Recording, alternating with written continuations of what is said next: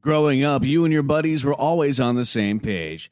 Thursday was pickup basketball night. Saturday was an Xbox gaming binge, but then the buddies started falling off one by one. So what if they all have that ring on their finger and you're the only single bachelor left? You've got your own bling.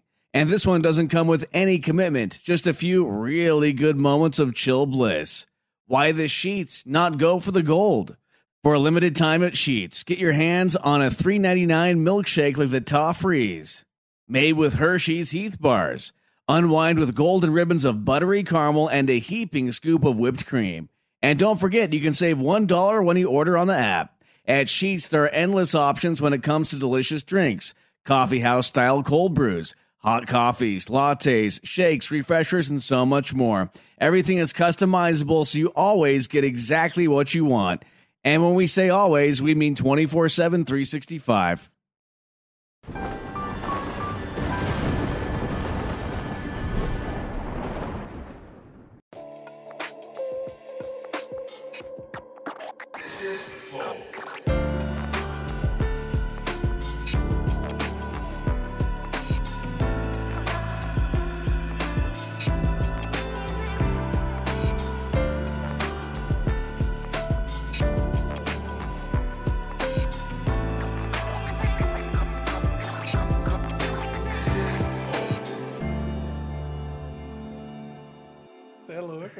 Salve, salve família, bem-vindos a mais um Flow.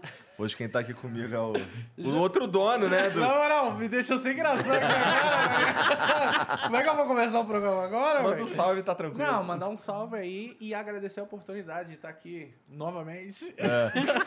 Pois E é, novamente. É. Não, mas deixa, deixa eu explicar a vibe do, do programa de hoje, mano. Então Realmente- apresenta os caras aí pra mim. Não, vai. vou apresentar, lógico. Mas assim, a vibe do programa de hoje, cara, é, tá sendo um dia muito importante. Aquela câmera ali, né? É. Tá sendo um dia, tipo, muito importante na minha vida, na vida do, do meu estúdio de games e, tipo, de toda a galera que tá participando hoje. Foi um trabalho árduo pra chegar aqui hoje. E, mano, esse cara aqui me cedeu a oportunidade. Uma pauta, mano. É assim, a mesa. Mano, traz quem você quiser, vamos divulgar essa parada, vamos fazer dar certo. E, mano, cara, a gente conseguiu trazer o Breno aqui, voltou da Europa só pra estar aqui. Ba- Bizarro, é mano. foda. Não, Bizarro. falei, cara, falei assim, eu precisava de uma desculpa pra voltar pra casa, daí consegui, é então. louco. só por isso eu tô aí mesmo. Ah, mentira, brincadeira, brincadeira. E- Mas obrigado pelo convite. Eu acho que hoje é um dia importante pra todo mundo, que o mercado de games, como a gente tava falando um pouquinho antes, né? É um mercado meio menosprezado no Brasil e a gente tem coisa legal pra caramba aqui. Pô, e a gente faz, muita. cara, coisas incríveis. Então, Muita, que a, muita. a gente consiga mostrar um pouquinho aí pra galera. Sim, e, cara, foi difícil também tirar o meu sócio de casa. Cazé? O Cazé. Eu tô brincando, mano. O nome dele é André, ele é CEO do, do meu estúdio de games, fundador, meu sócio.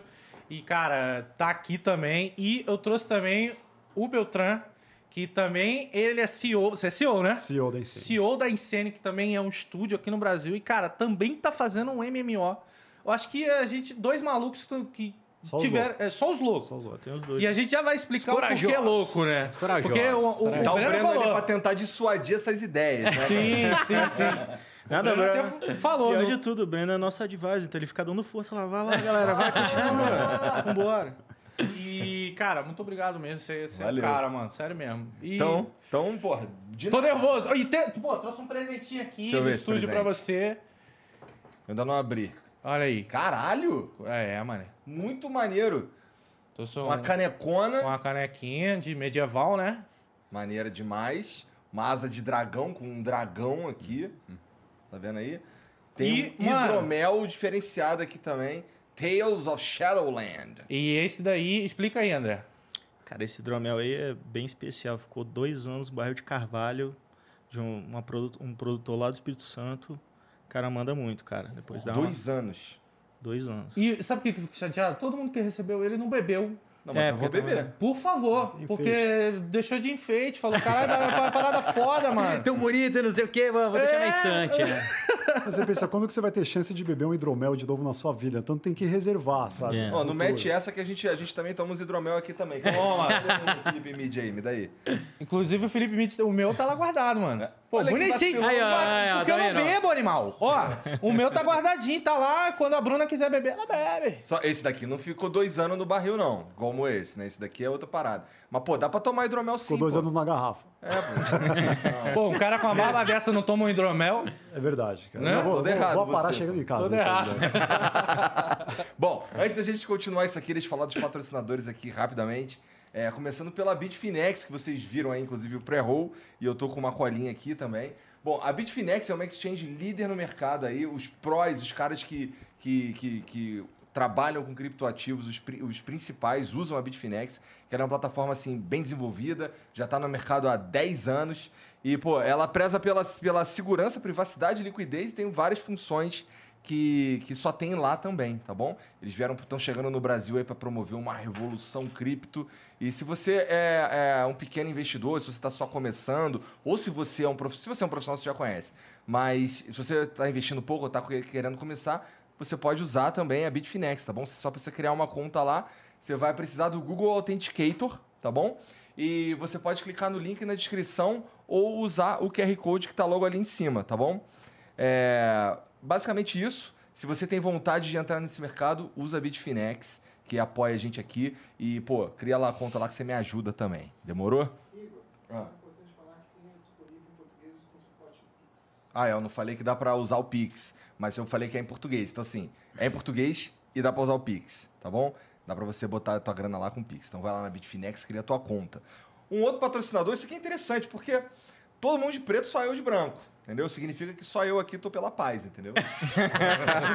Pô, é. Eis é que você sabe que é disfarce, né? Disfarce de gordinho, né? Então, Não, cara, é mas mais pô, fácil. então, pô. disfarce de gordinho. É. Pô, mas vou te falar que o preto dá uma, dá uma disfarçada maneira Ah, mesmo. Pois é. Geralmente eu tô com a camisa da Insider preta, hoje eu tô com a camisa da Insider branca. E a camisa da Insider? Pô, hoje tu vai ganhar uma parada. Se eu não ganhar hoje, porra! Toma. Humilde. Ganhar também, toma. Ô, sensacional. Eu, eu, Insider eu, mandou pra Ih, mano, esqueci o presente que tu me deu lá embaixo, mano. Eita, Vou pegar. desfeito, ó, não, não foi desfeita, não. próxima valeu. Pô, eu Obrigado. pega lá pra mim, vezes. Borgado. Uma bolsinha. Ó, eu sou daqueles que abrem presente e logo uma... Então, Mentira! É uma cueca? Ah, Caralho, meu- mano, os caras aqui sabem até meu tamanho de cueca, meu parceiro. Ah, gostei, gostei. Obrigado, obrigado. Pô, e essa cueca aí, moleque, ela é feita de um tecido, que é esse tecido aqui, que ele. Eita! Ué, Ele sabe, isso aí espera é... aqui, o tamanho tá... Vai levar uma estilingada, velho. Você não tá entendendo o tamanho da, da, do, do, do, Da da. Pokébola aqui, né? Bom, é, não, é que assim, esse tecido aí, cara, é, o te- é um, é um tecido tecnológico que ele, pô, tem ação é, bactericida, ele, ele não deixa você. É que assim, falar isso do teu saco é meio. É, mas, pô, sabe que é uma área assim, vertiginosa. Você- Tome banho. Tome banho, galera. Pô. Mas assim, se você tiver com a cueca, as pessoas não vão sentir o teu cheiro de cu, por exemplo, entendeu? Porque ela, ela, ela dá uma. Além de ter um caimento muito forte. Vou falar da camisa que é melhor, né? Camisa. Pô, tem meia Ficar também. falando de cueca, ficar falando de não sei o quê. Ai, meiazinha, show de bola. É, assim, o, o- tem uma galera assim que, que tem muito, muita relutância em comprar roupa pela internet, porque, pô, não sabe o tamanho, não sei Eu. o quê. Então, mas a, a, a camisa da Insider, pô, tem um caimento maneiro, pá. Tem lá todas as paradas no, no- no site deles, que é insiderstore.com.br, que você pode comprar. O tamanho ideal pro teu corpo, com caimento maneiro, tá bom? Além da cueca que você viu aí, que deve caber nessa tua bundaça. Já fiz Né? o teste, filho. E quando eu faço essa teste, vocês na ceia, a história toda, eu fui e boto no lugar. Aumenta o número depois. Então, esse, esse tecido tem uma du- durabilidade maneira, ele não amassa, não fica fedendo, não, o- o- não, não fica, não fica colado no corpo quando tu tá suado, por exemplo, tá ligado? Então Tem nem precisa passar. maneiras. Saiu, botou. É, tu lava, é, mas é isso que eu faço. Lava, bota, no, bota no, na corda e depois já era, irmão. E ela, e ela seca rapidinho também. Bom, é, a, você vai vocês vão descobrir que a cueca é maneira, é confortável pra cacete, de verdade. E você ainda pode ganhar 12% de desconto se você usar o cupom FLOW, tá bom? Então vai lá em insiderstore.com.br, usa o cupom FLOW, ganha 12% de desconto e perde esse medo de comprar roupa aí na internet, que é lá na Insider lá o caimento é maneiro e o teu, tem o teu tamanho ideal, demorou? Faltou alguma coisa, Borja? Faltou. Fala. Faltou você falar que a Insider tem uma política de troca flexível até 30 dias. Então, ó, a Insider tem uma política de troca flexível.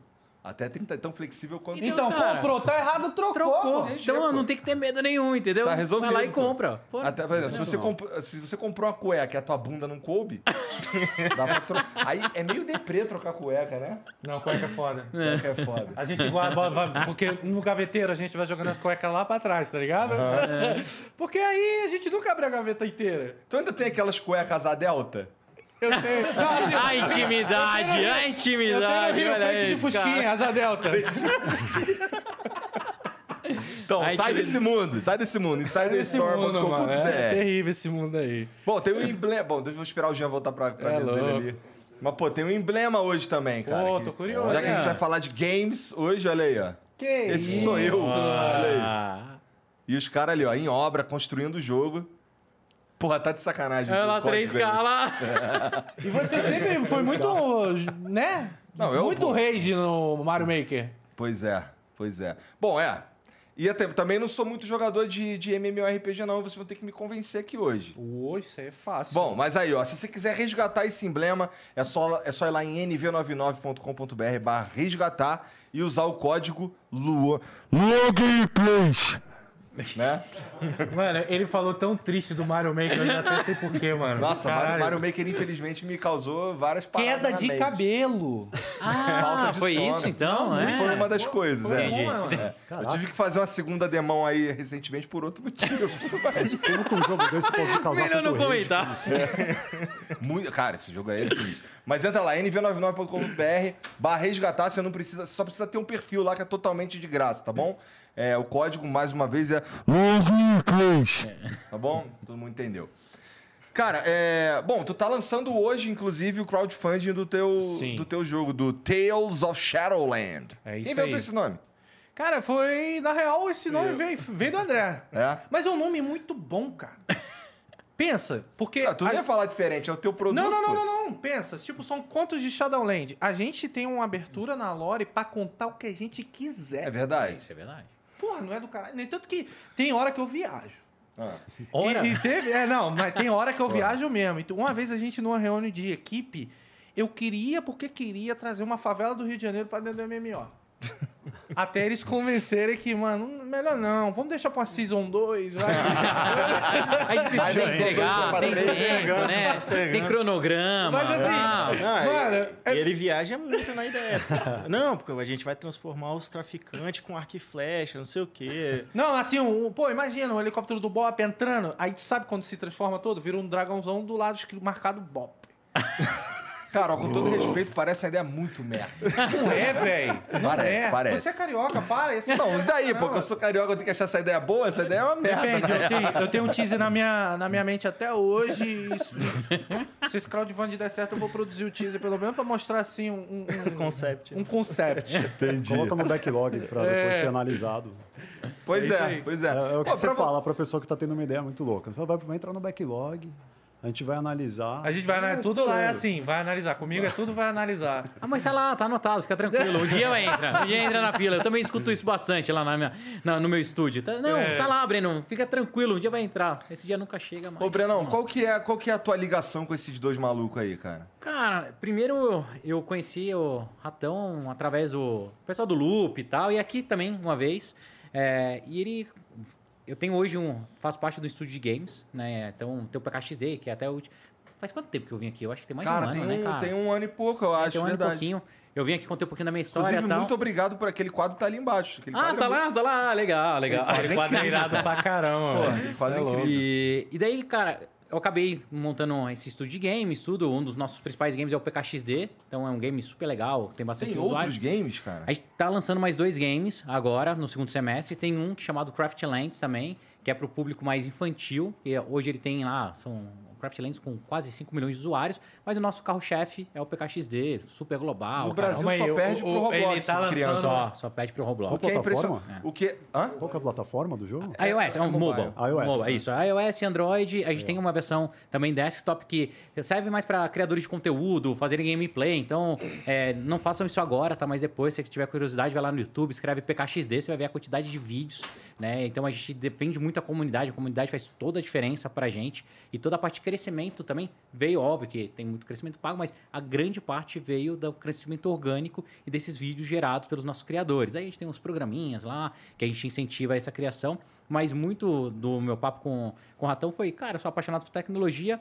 Ele também, na época, ele estava comentando que ele tinha é, conheceu, falado com o André, estava nascendo um game, se eu não poderia ajudar, né, dar algumas dicas, eu acabei entrando como advisor também, tentando contribuir. Vou ser sério, estou contribuindo muito pouco, né, ultimamente, porque minha vida está mais- insana pra reunião, caramba. né?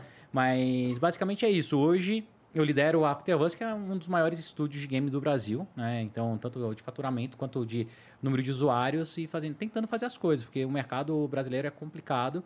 E quando você está no Brasil e atende um mercado global, é, é difícil, cara. Você, é dizer que, difícil. você, você diz que o mercado brasileiro é complicado por causa da aceitação do brasileiro ao, ao produto nacional? Porque uma parada que chamou minha atenção, quando, assim, é, depois que a gente conversou, eu não sabia que você era o cara do PKXD.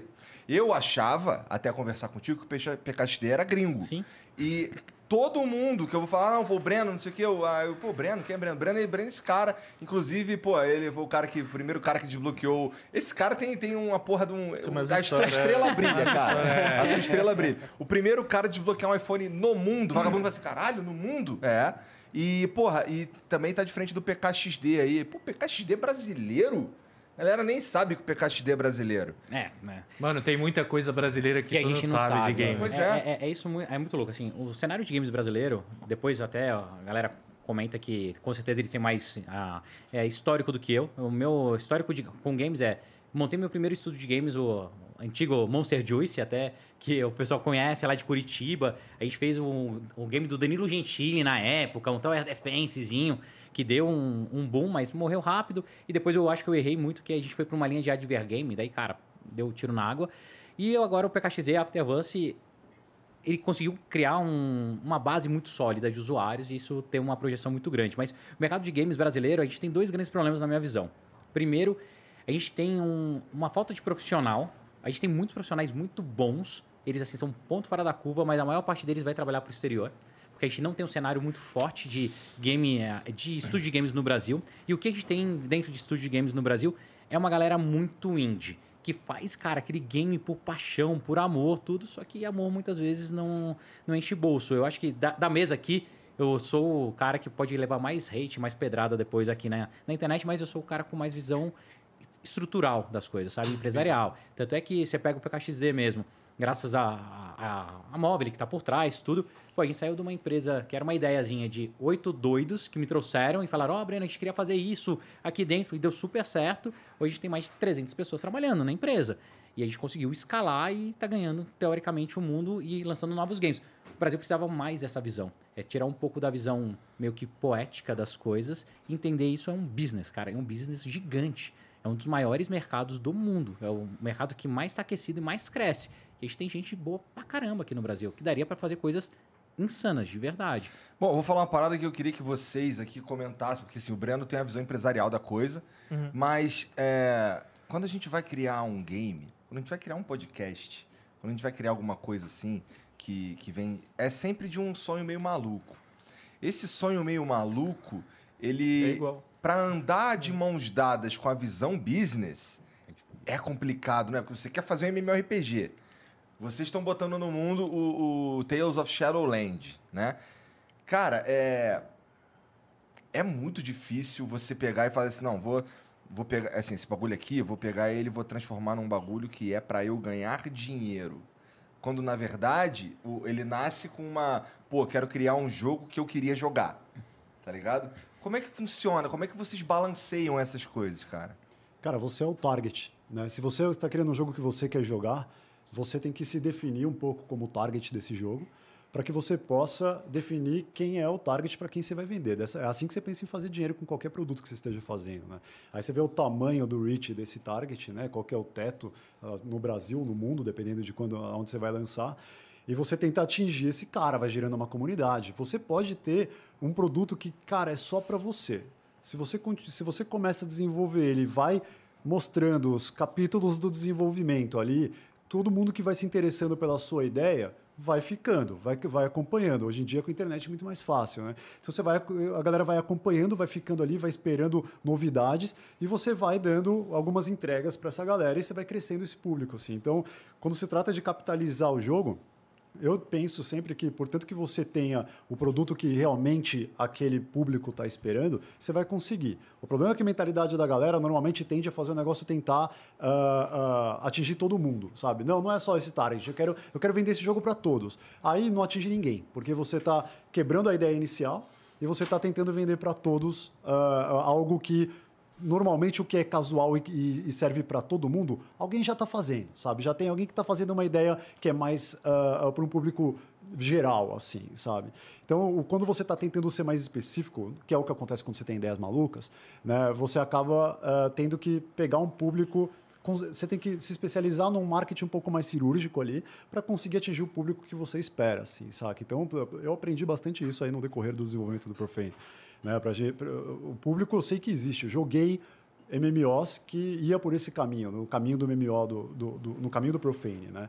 No decorrer de 20 anos aí. Então eu conhecia uma comunidade gigantesca de pessoas que querem esse tipo de MMO. E é para eles que eu faço o advertising ali, saca? O Profane eu, eu nunca vi, cara. É Ele parece com o quê? Ele é inspirado em quê? Cara, primeiro jogo que eu joguei, o primeiro MMO que eu joguei na minha vida foi o Ultima Online. E aí depois o Ultima Online me estragou, não consegui jogar mais nada, porque todos os outros MMOs fi- Ficaram sem graça. A Viraram gente tem merda. as mesmas referências. Todos, assim, é, Costa mesma também tem, tem muito do último online. Cara, o Ultima Online, ele, ele, ele quebrou todos os paradigmas ali, foi um dos primeiros MMOs a sair, assim. Você tinha total liberdade. Era o cara, os caras das antigas, que estavam acostumados a jogar RPG de mesa e falou, vamos fazer MMO. Então não tinha esse negócio de ficar passando de level, fazendo quest, grind infinito, essas coisas. Era você ficar realmente fazendo o que você quer. Porque no RPG de mesa você tem liberdade. Você vai falar pro mestre ali no RPG de mesa, você vai falar...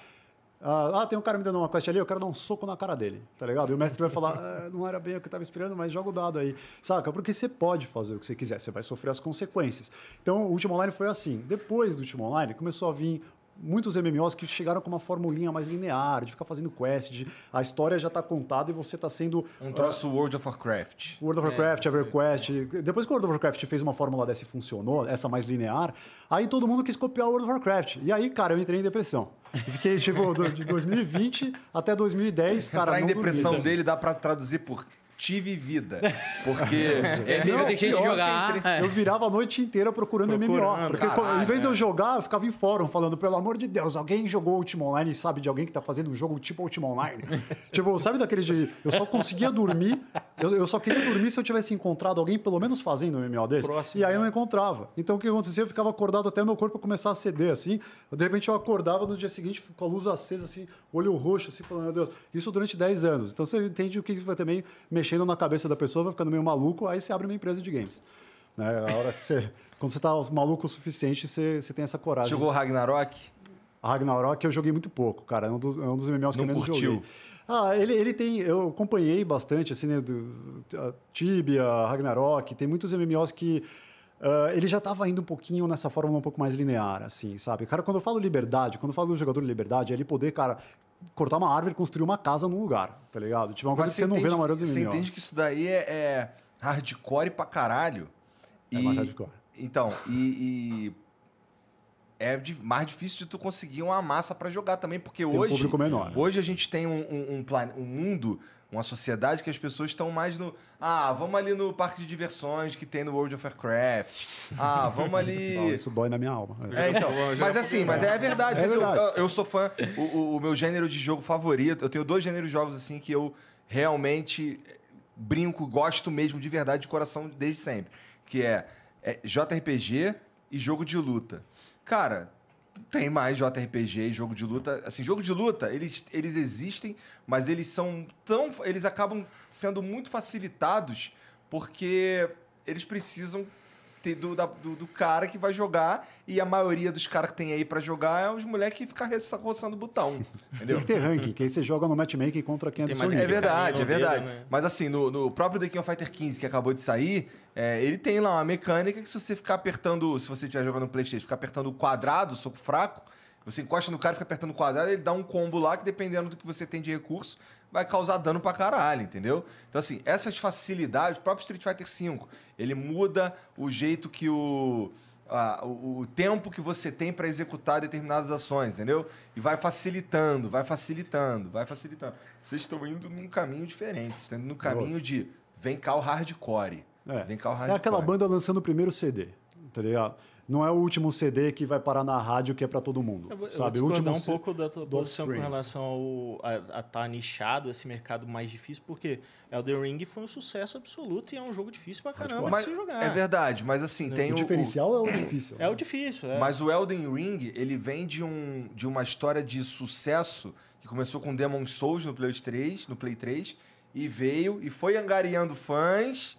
E o Elden Ring, na minha humilde opinião, é jogar um Dark Souls 2 mais amplo, Com tá lore. ligado? É, é, o- E assim, eu, eu não, não- assim, eu, eu- o meu ponto é, é, existe esse cara. Eu não tô dizendo que não existe o cara do MMORPG raiz, o cara que curte a dificuldade, o hardcore. Mas esse cara é, sei lá, uma parcela do cara que gosta de MMORPG, que é uma parcela do cara que gosta de games, que é uma parcela, da Parcela. sociedade. É. Sim, Mas nem então- por isso é pequeno, porque o mundo tem bilhões de pessoas. né? é, exatamente. Você tem que, às vezes você vira e fala, putz, cara, eu tô fazendo um jogo que é pra 1% dos gamers. É gente pra caralho. É muita É gente, gente. pra caralho. É gente pra É caralho. verdade. Sabe, tipo, então, é, portanto que você não quebre o design que acontece com alguns MMOs, New World, tipo, que, cara, você vai lá e fala que é um negócio, e quando vai lá lançar, aí você não tá mais satisfeito com 1% e você quer expandir, aí o jogo vira um Frankenstein, cara. Aí que você ferrou, é, é aí que entra o problema. Então, não é- não é isso que acontece Uma AAA quando- como a Amazon quer fazer um jogo que vai atingir mais que 1%. Os caras colocaram muita grana, eles precisam reaver o dinheiro, sabe? Então você tem que conseguir fazer essa contabilidade aí. E é aí que eu acho você que tá entra o, o, o, o, o problema da visão empresarial com o sonho de fazer um MMORPG, tá ligado? Que assim, se, se, você, se vocês em algum momento. é, e aí que vocês precisam dos fãs, né? E é mais ou menos o que a gente tá fazendo aqui hoje. Inclusive, fala aí qual que é o site para os caras apoiarem lá o teu Então, tá no. Catarse, pessoal. Acho que boa parte da internet conhece o Catarse. É só botar catarse.me barra TOS ou botar www.talesofshadowlands.com.br. Eu acho Catarse mais, Mais fácil, é mais fácil. Entendeu? e só se você tiver com alguma dificuldade, entra agora no meu Instagram ou no Instagram da Uso, cara, vai ter uma postagem lá que vai te encaminhar. Eu tenho uma posição um pouco diferente, assim, né? Porque eu tô no meio termo entre esses dois universos aqui, do Breno e do, e do, e do, e do Beltrán. Porque, tipo, eu, acabei de, eu tinha acabado de vender a minha empresa quando, quando eu montei a USM. Né? Então, assim, eu tava com, com aquela pegada empresarial de fazer dinheiro pra caramba. E respondendo a tua pergunta, como é que você mescla? Ó, é muito difícil. Ou você vai fazer um negócio que é, tipo assim, 100% focado na grana, que é onde eu vejo assim os modelos de, de estúdios que focam, ah, vamos fazer mobile porque vai atender mais gente, vamos né, fazer jogos específicos que rentabilizam muito, e aí você vai para o outro polo que é, que é você fazer um jogo que é conceitual, que tem toda uma, uma parte mais é, complicada de ser feita e por aí vai, né? Então, assim, quando eu, quando eu abri a USM, eu falava assim, cara, visão empresarial do negócio é um mercado gigantesco, é um mercado que, que gera trilhões de dólares e que você vê aí várias notícias aí, uma Blizzard sendo vendida por 70 bilhões, os negócios absurdos, né? E eu, eu vinha de um mercado que é, poucas empresas me davam muita receita. Então, quando você perde, como foi o caso de vocês aqui, perdi o YouTube. Cara, você toma aquela pernada assim que você sai catando cavaco, você nem sabe onde você vai parar, mano. Aconteceu isso comigo. Eu perdi um grande varejista, me, demiti metade da minha empresa no dia seguinte. Aí tive que vender minha empresa. Então, assim, eu falei, cara, eu quero ir para um mercado onde eu possa capilarizar a receita para não acontecer esse tipo de coisa. Nunca mais eu quero entrar em mercado que eu vou ficar na mão de dois, três é, caras que vão estar tá monopolizando a receita. Então, o mercado de games é excelente para isso, questão de visão empresarial. Questão de fazer o jogo ser um MMO ou ser um jogo de mobile, eu acho que aí é uma questão muito pessoal assim da, da galera que está juntando ali para fazer o, o, projeto. E ter, uma, e ter uma visão muito clara do que você está fazendo. Se você está montando uma empresa que é para fazer grana e tal, cara, não fica chateado se você não tiver uma comunidade que vai amar seu jogo ou qualquer coisa do tipo. Se você quer ir para um lado mais de fazer um estúdio, que, é, que você vai gerar comunidade, que você vai estar engajando com a comunidade, é outra forma diferente de você lidar. Entendi. Né? Totalmente diferente. É que, cara, isso tudo. Você pode. vo- Você tem aqui, eu não sei o Breno, mas você tem três frustrações. O cara que não conseguia achar o jogo pra jogar foi lá O e Breno, criou o. Breno só teve frustração até o momento que ele conseguiu craquear o iPhone. Ah, Craqueou o iPhone. É, provavelmente é essa a frustração dele. Ele craqueou, cara. Pronto. Já é. Aí acabou. O André, ele veio, assim, do mercado aonde... eu- ó, se liga na frustração. Você tem uma empresa e você tem um cliente, mas você não tem a conexão a reta. Por exemplo, você, o seu cliente é quem te assiste, mas tem um intermediário chamado YouTube, que fode todo mundo, tá ligado? Então, é- é- essa frustração em uma tipificação de negócio é uma merda. E num estúdio de games, não adianta, cara. É, é conexão direta. É quem vai jogar que é teu cliente. É aquela imagina pessoa, se o Flow entendeu? tivesse contato direto e recebendo diretamente do- dos usuários que, que assistem. Vocês não teriam programa. problema. Vocês não iam ter o problema que vocês estão tendo, irmão. Entendeu? Não ia Entendeu? ter problema. Esse foi o meu erro lá na, na outra empresa que eu vendi. E eu- o problema é que eu falei, cara, nunca mais na minha vida eu quero depender disso. sacou? Então, assim, a- eu uni a paixão que eu tenho por jogos, que eu sempre joguei Ultima Online O durante último online te oito ferrou também.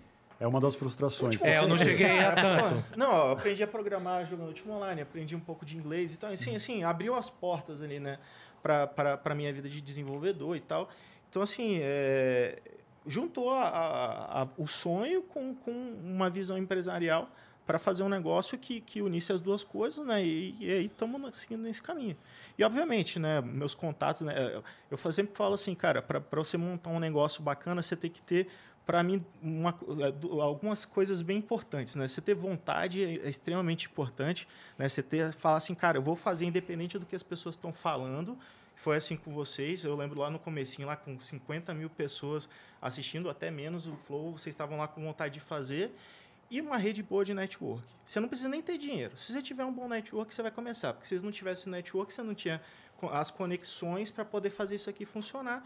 Que foi a mesma coisa. Eu já conheci o Douglas, já tinha sido sócio de outras pessoas famosas, então já tinha uma network grande para a gente conseguir fazer o projeto e conseguir lançar e por aí vai.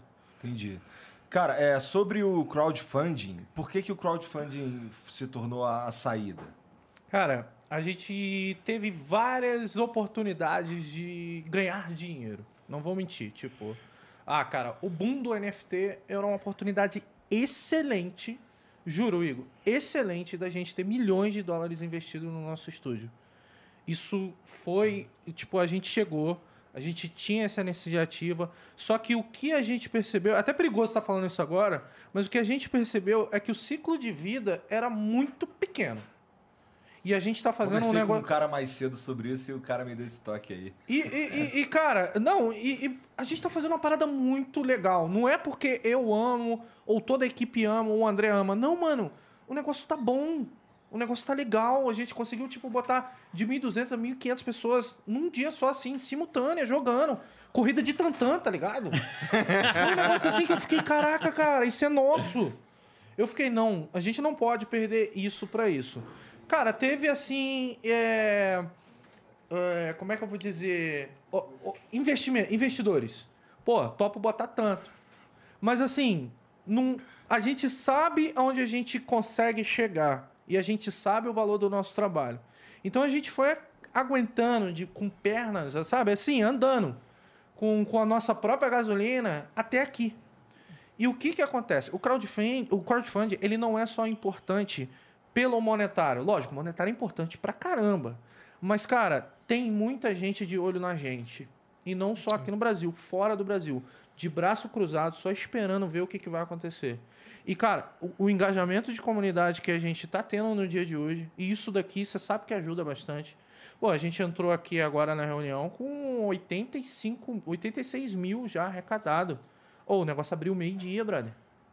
Tipo, é do caramba. Tem gente já mandando mensagem, ou vamos conversar depois e tal. Porque abre um leque de oportunidades. Isso é muito importante. Porque a gente tem um jogo que já está sendo desenvolvido. A gente não está no crowdfunding para começar a desenvolver. A gente já está desenvolvendo há mais de um ano. A gente está em alfa. A, a gente tem mais de 40 mil cadastros, né? Agora Sim, sim. num produto que não existe. E é um produto que não dá dinheiro ainda. A gente não tem receita nenhuma. Por enquanto é só a gente botando e botando e botando e todo mundo se esforçando. Tipo, todo, toda a equipe se esforçando também pra. Será que vai dar certo? Não, não é Porque possível, né? a, gente é, a gente é muito jogado pela loucura que a gente tá fazendo. Porque fazer um MMORPG, cara, é assim, tipo. pra maluco. É, é o topo do topo da parada de gamer developer. É muito difícil. Muito difícil mesmo. Mas a gente está pensando em longo prazo. E, tipo, nisso ele concordou com a gente. Porque a, a, a, a, capac... assim, o estudo que a gente está tendo para chegar lá e o quanto a gente vai conseguir descer de vários produtos é imenso. Nessa brincadeira, a gente criou, sem querer, um Tower Defense, um Battle Castle, tá ligado? E mais como é que é o nome? Outro lá de PvE? De, de Champions, né? Cara, de- de- o sistema de Champions que vai chegando horda e vai atacando e tu vai subindo de rank. Muito da hora. E isso tudo dentro de portais do MMO. Cara, tá em alfa. É o metaverso, o metaverso. É, tá tipo no metaverso aí. E tá em alfa isso tudo. Então, tipo, a gente tá aqui pra continuar o desenvolvimento, pra melhorar. Quanto mais recompensa a gente- a gente puder dar, né? Em troca de, de- de- de- dessa grana, a gente vai conseguir engordar mais essas recompensas. Então, é 60 dias de trabalho. No dia de hoje está sendo do canal. O primeiro, os primeiros 48 horas são as mais importantes. E a gente está chegando lá nas metas. Mas não acaba aí, não. Tipo, é muito mais trabalho, é muito mais engajamento. É, tipo, são promessas. A partir de hoje, a gente está prometendo que vai entregar realmente algo. O negócio ficou muito sério a partir de hoje, entendeu? E. É, hoje, você, hoje vocês estão envolvendo outras pessoas na Outras parada. pessoas na que, tá, que, parada. que entraram ali com grana Isso e aí. eles esperam algo de volta aí, né? É, o que a gente traz de confiabilidade é que, cara, a gente já tá em desenvolvimento há mais de um ano e o jogo é jogado. Tipo, se, se você quiser entrar, você joga. A gente vai fechar agora o Alpha dia 10 para fazer um big update para a volta dessa galera, entendeu? E estamos muito ansiosos para Quer isso. dizer, quer dizer então que se um cara entrar lá no site de vocês, eles conseguem, ele consegue baixar? É, a gente é, limitou os acessos, né? Porque a gente estava testando como é que o servidor ia se comportar e tal. É, a gente chegou a bater um pico no, no, no stress test que a gente fez ano passado de 1.200 pessoas simultâneas. Mas a gente falou assim, cara, vamos, vamos colocar uma quantidade limitada aqui para a gente ir testando progressão, fazendo tudo. Então ficou uma comunidade mais ou menos uns 200 players ativos ali, que a gente ficou controlando, vendo como é que estava a jogabilidade e tal, fazendo evento e, e- e dando uma olhada geral assim, né? Mas colocando um ponto com relação a- ao que o Douglas estava falando de... Porque que a, gente, a gente recebeu várias propostas de investimento no meio desse processo, né? Por que, que a gente não- decidiu não, não, não aceitar nenhuma delas e- e continuar bancando e, tentar com a comunidade eh, fazer o financiamento coletivo? Porque a gente tinha muito medo de que como entrasse uma pessoa que não é do meio de, de games ou que não entende 100% do que a gente está fazendo, né? começasse a ter- querer tomar decisões empresariais 100% e começasse a destoar o que a gente estava fazendo. É como se eu tivesse um, um investidor no Flow que fosse decidir quem eu vou convidar. Exatamente. Então, assim, quando você toma uma decisão num começo de empresa, né? Que, que você vai colocar uma pessoa que está ali colocando grana, ele vai querer aquele retorno daquela grana em algum momento, tá ligado? Tentando antecipar essas etapas que não dá para você antecipar, né? Você fazer um jogo de qualidade demanda tempo, demanda esforço, que às vezes você tá tem que esperar a equipe engajar, né? Se você tiver dinheiro e tentar montar uma equipe hoje, você vai demorar três, quatro meses para essa equipe começar a se conversar, ter um, né, um engajamento ali, conseguir se comunicar para aí começar a fazer alguma coisa. Então é muito complicado, não é simplesmente só dinheiro, é vontade, é um- uma série de fatores ali. Então trazer um elemento, é, uma pessoa, um investidor, uma empresa, um banco, qualquer coisa do tipo, é, que está fora desse ecossistema pode prejudicar todo o andamento do projeto, assim como poderia prejudicar qualquer outro negócio. né? Então a gente fez tudo é, com investimento próprio e agora a gente está falando, comunidade, a gente já chegou até esse ponto aqui sozinho, a gente conseguiu fazer bastante coisa em pouco tempo e tal, e a gente consegue fazer muito mais se vocês conseguirem ajudar a gente a, a bater essa meta aí, cara. Ô, Breno, tu diria que essa visão dele tá, tá alinhada com a realidade? Essa... Eu vou, vou- vou levar uma pedrada. Não, não, não, não. é Não, assim, não, é- é mano, mas é- é- é- esse é o seu papel de É. advisor, pedrada. Cara, É assim. Sinceridade. Dá Igor, porrada. sendo super sincero, eu, eu, eu tenho um quê com essa visão muito romântica das coisas, tá? É, cara, eu acho legal pra caramba. Acho que não sei quanto tempo vocês estão desenvolvendo, né, os games e ficam lá. Cara, a gente tem história de games que demoraram 10, 15 anos pra serem desenvolvidos. Jogou, lançou, flopou e, cara, todo o desenvolvimento, Tem aí o a, a vida... Cyberpunk, né? Cyberpunk, tanto- que demorou tudo. Duke. Eu, eu acho que o principal... Duke Nukem. Duke Nukem Duke. Nukem, cara. Então, assim, tem tanta coisa que eu acho que uma das coisas que a gente preza lá na, na Afterverse e tudo é tentar trazer.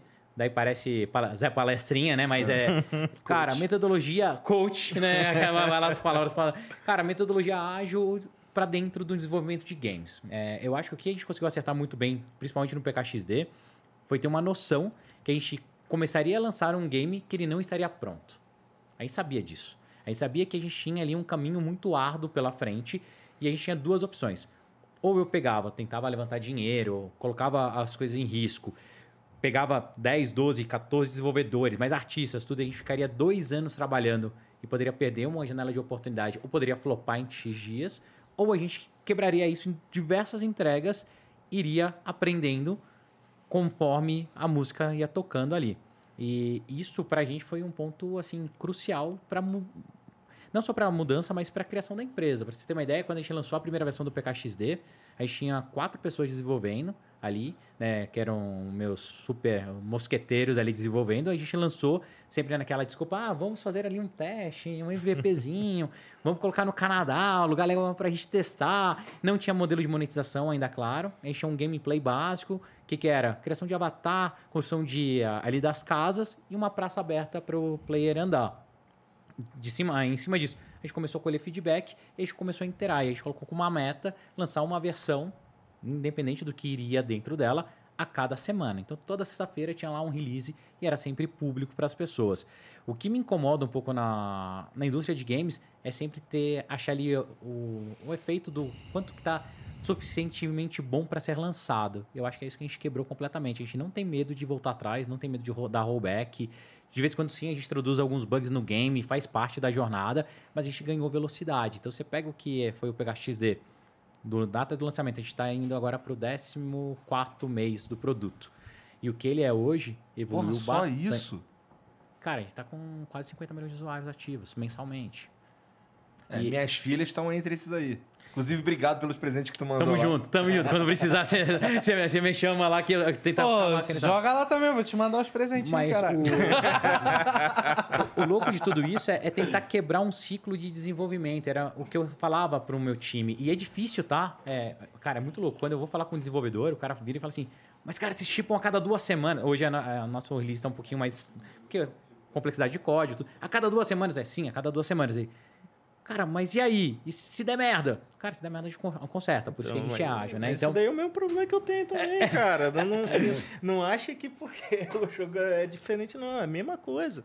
Entendeu? Eu- Mas, mas isso eu acho que é tipo assim, o desenvolvedor, de uma forma geral, eu, eu sou desenvolvedor há mais de 15 anos, né? Só que eu, a algum momento da minha vida eu tive que começar a interagir com gente, né?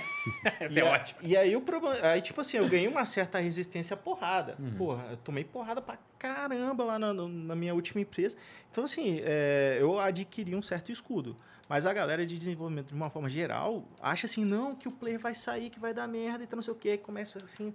Com, um- um- começa Antecipar é, todos os problemas, né? começa a antecipar um problema que não existe. Exato. Aí, aí você fala assim, cara, beleza, eu tô aqui, vai, se der merda a gente vai tancar, tá ligado? É o que eu e Douglas a gente vem fazendo frequentemente, de falar, cara, vamos fazer. Se der merda lá na frente a gente arruma, cara.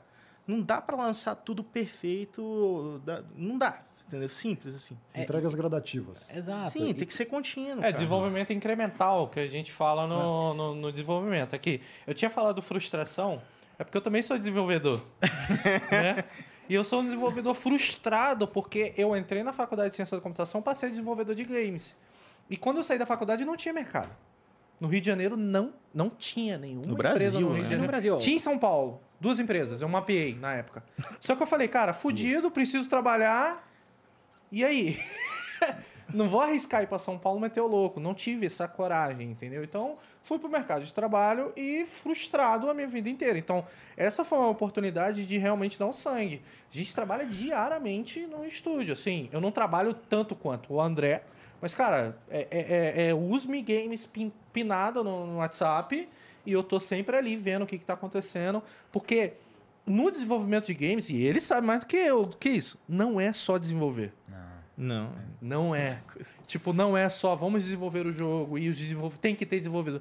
Cara, são N departamentos, N coisas. Relação... Cara, na boa, complexo. a gente tá cogitando a hipótese de botar um psicólogo na nossa equipe. Exatamente. Que não é o Pra RH. fazer parte, que não, que não é, é, né? Não, é psicólogo. ser, A vai ser galera surta, cara. Tipo, A galera surta de vez em quando, pô, vamos, no- vamos no flow. A galera, cara, não, vai dar problema, não sei o que, vai cair. blá, blá, blá.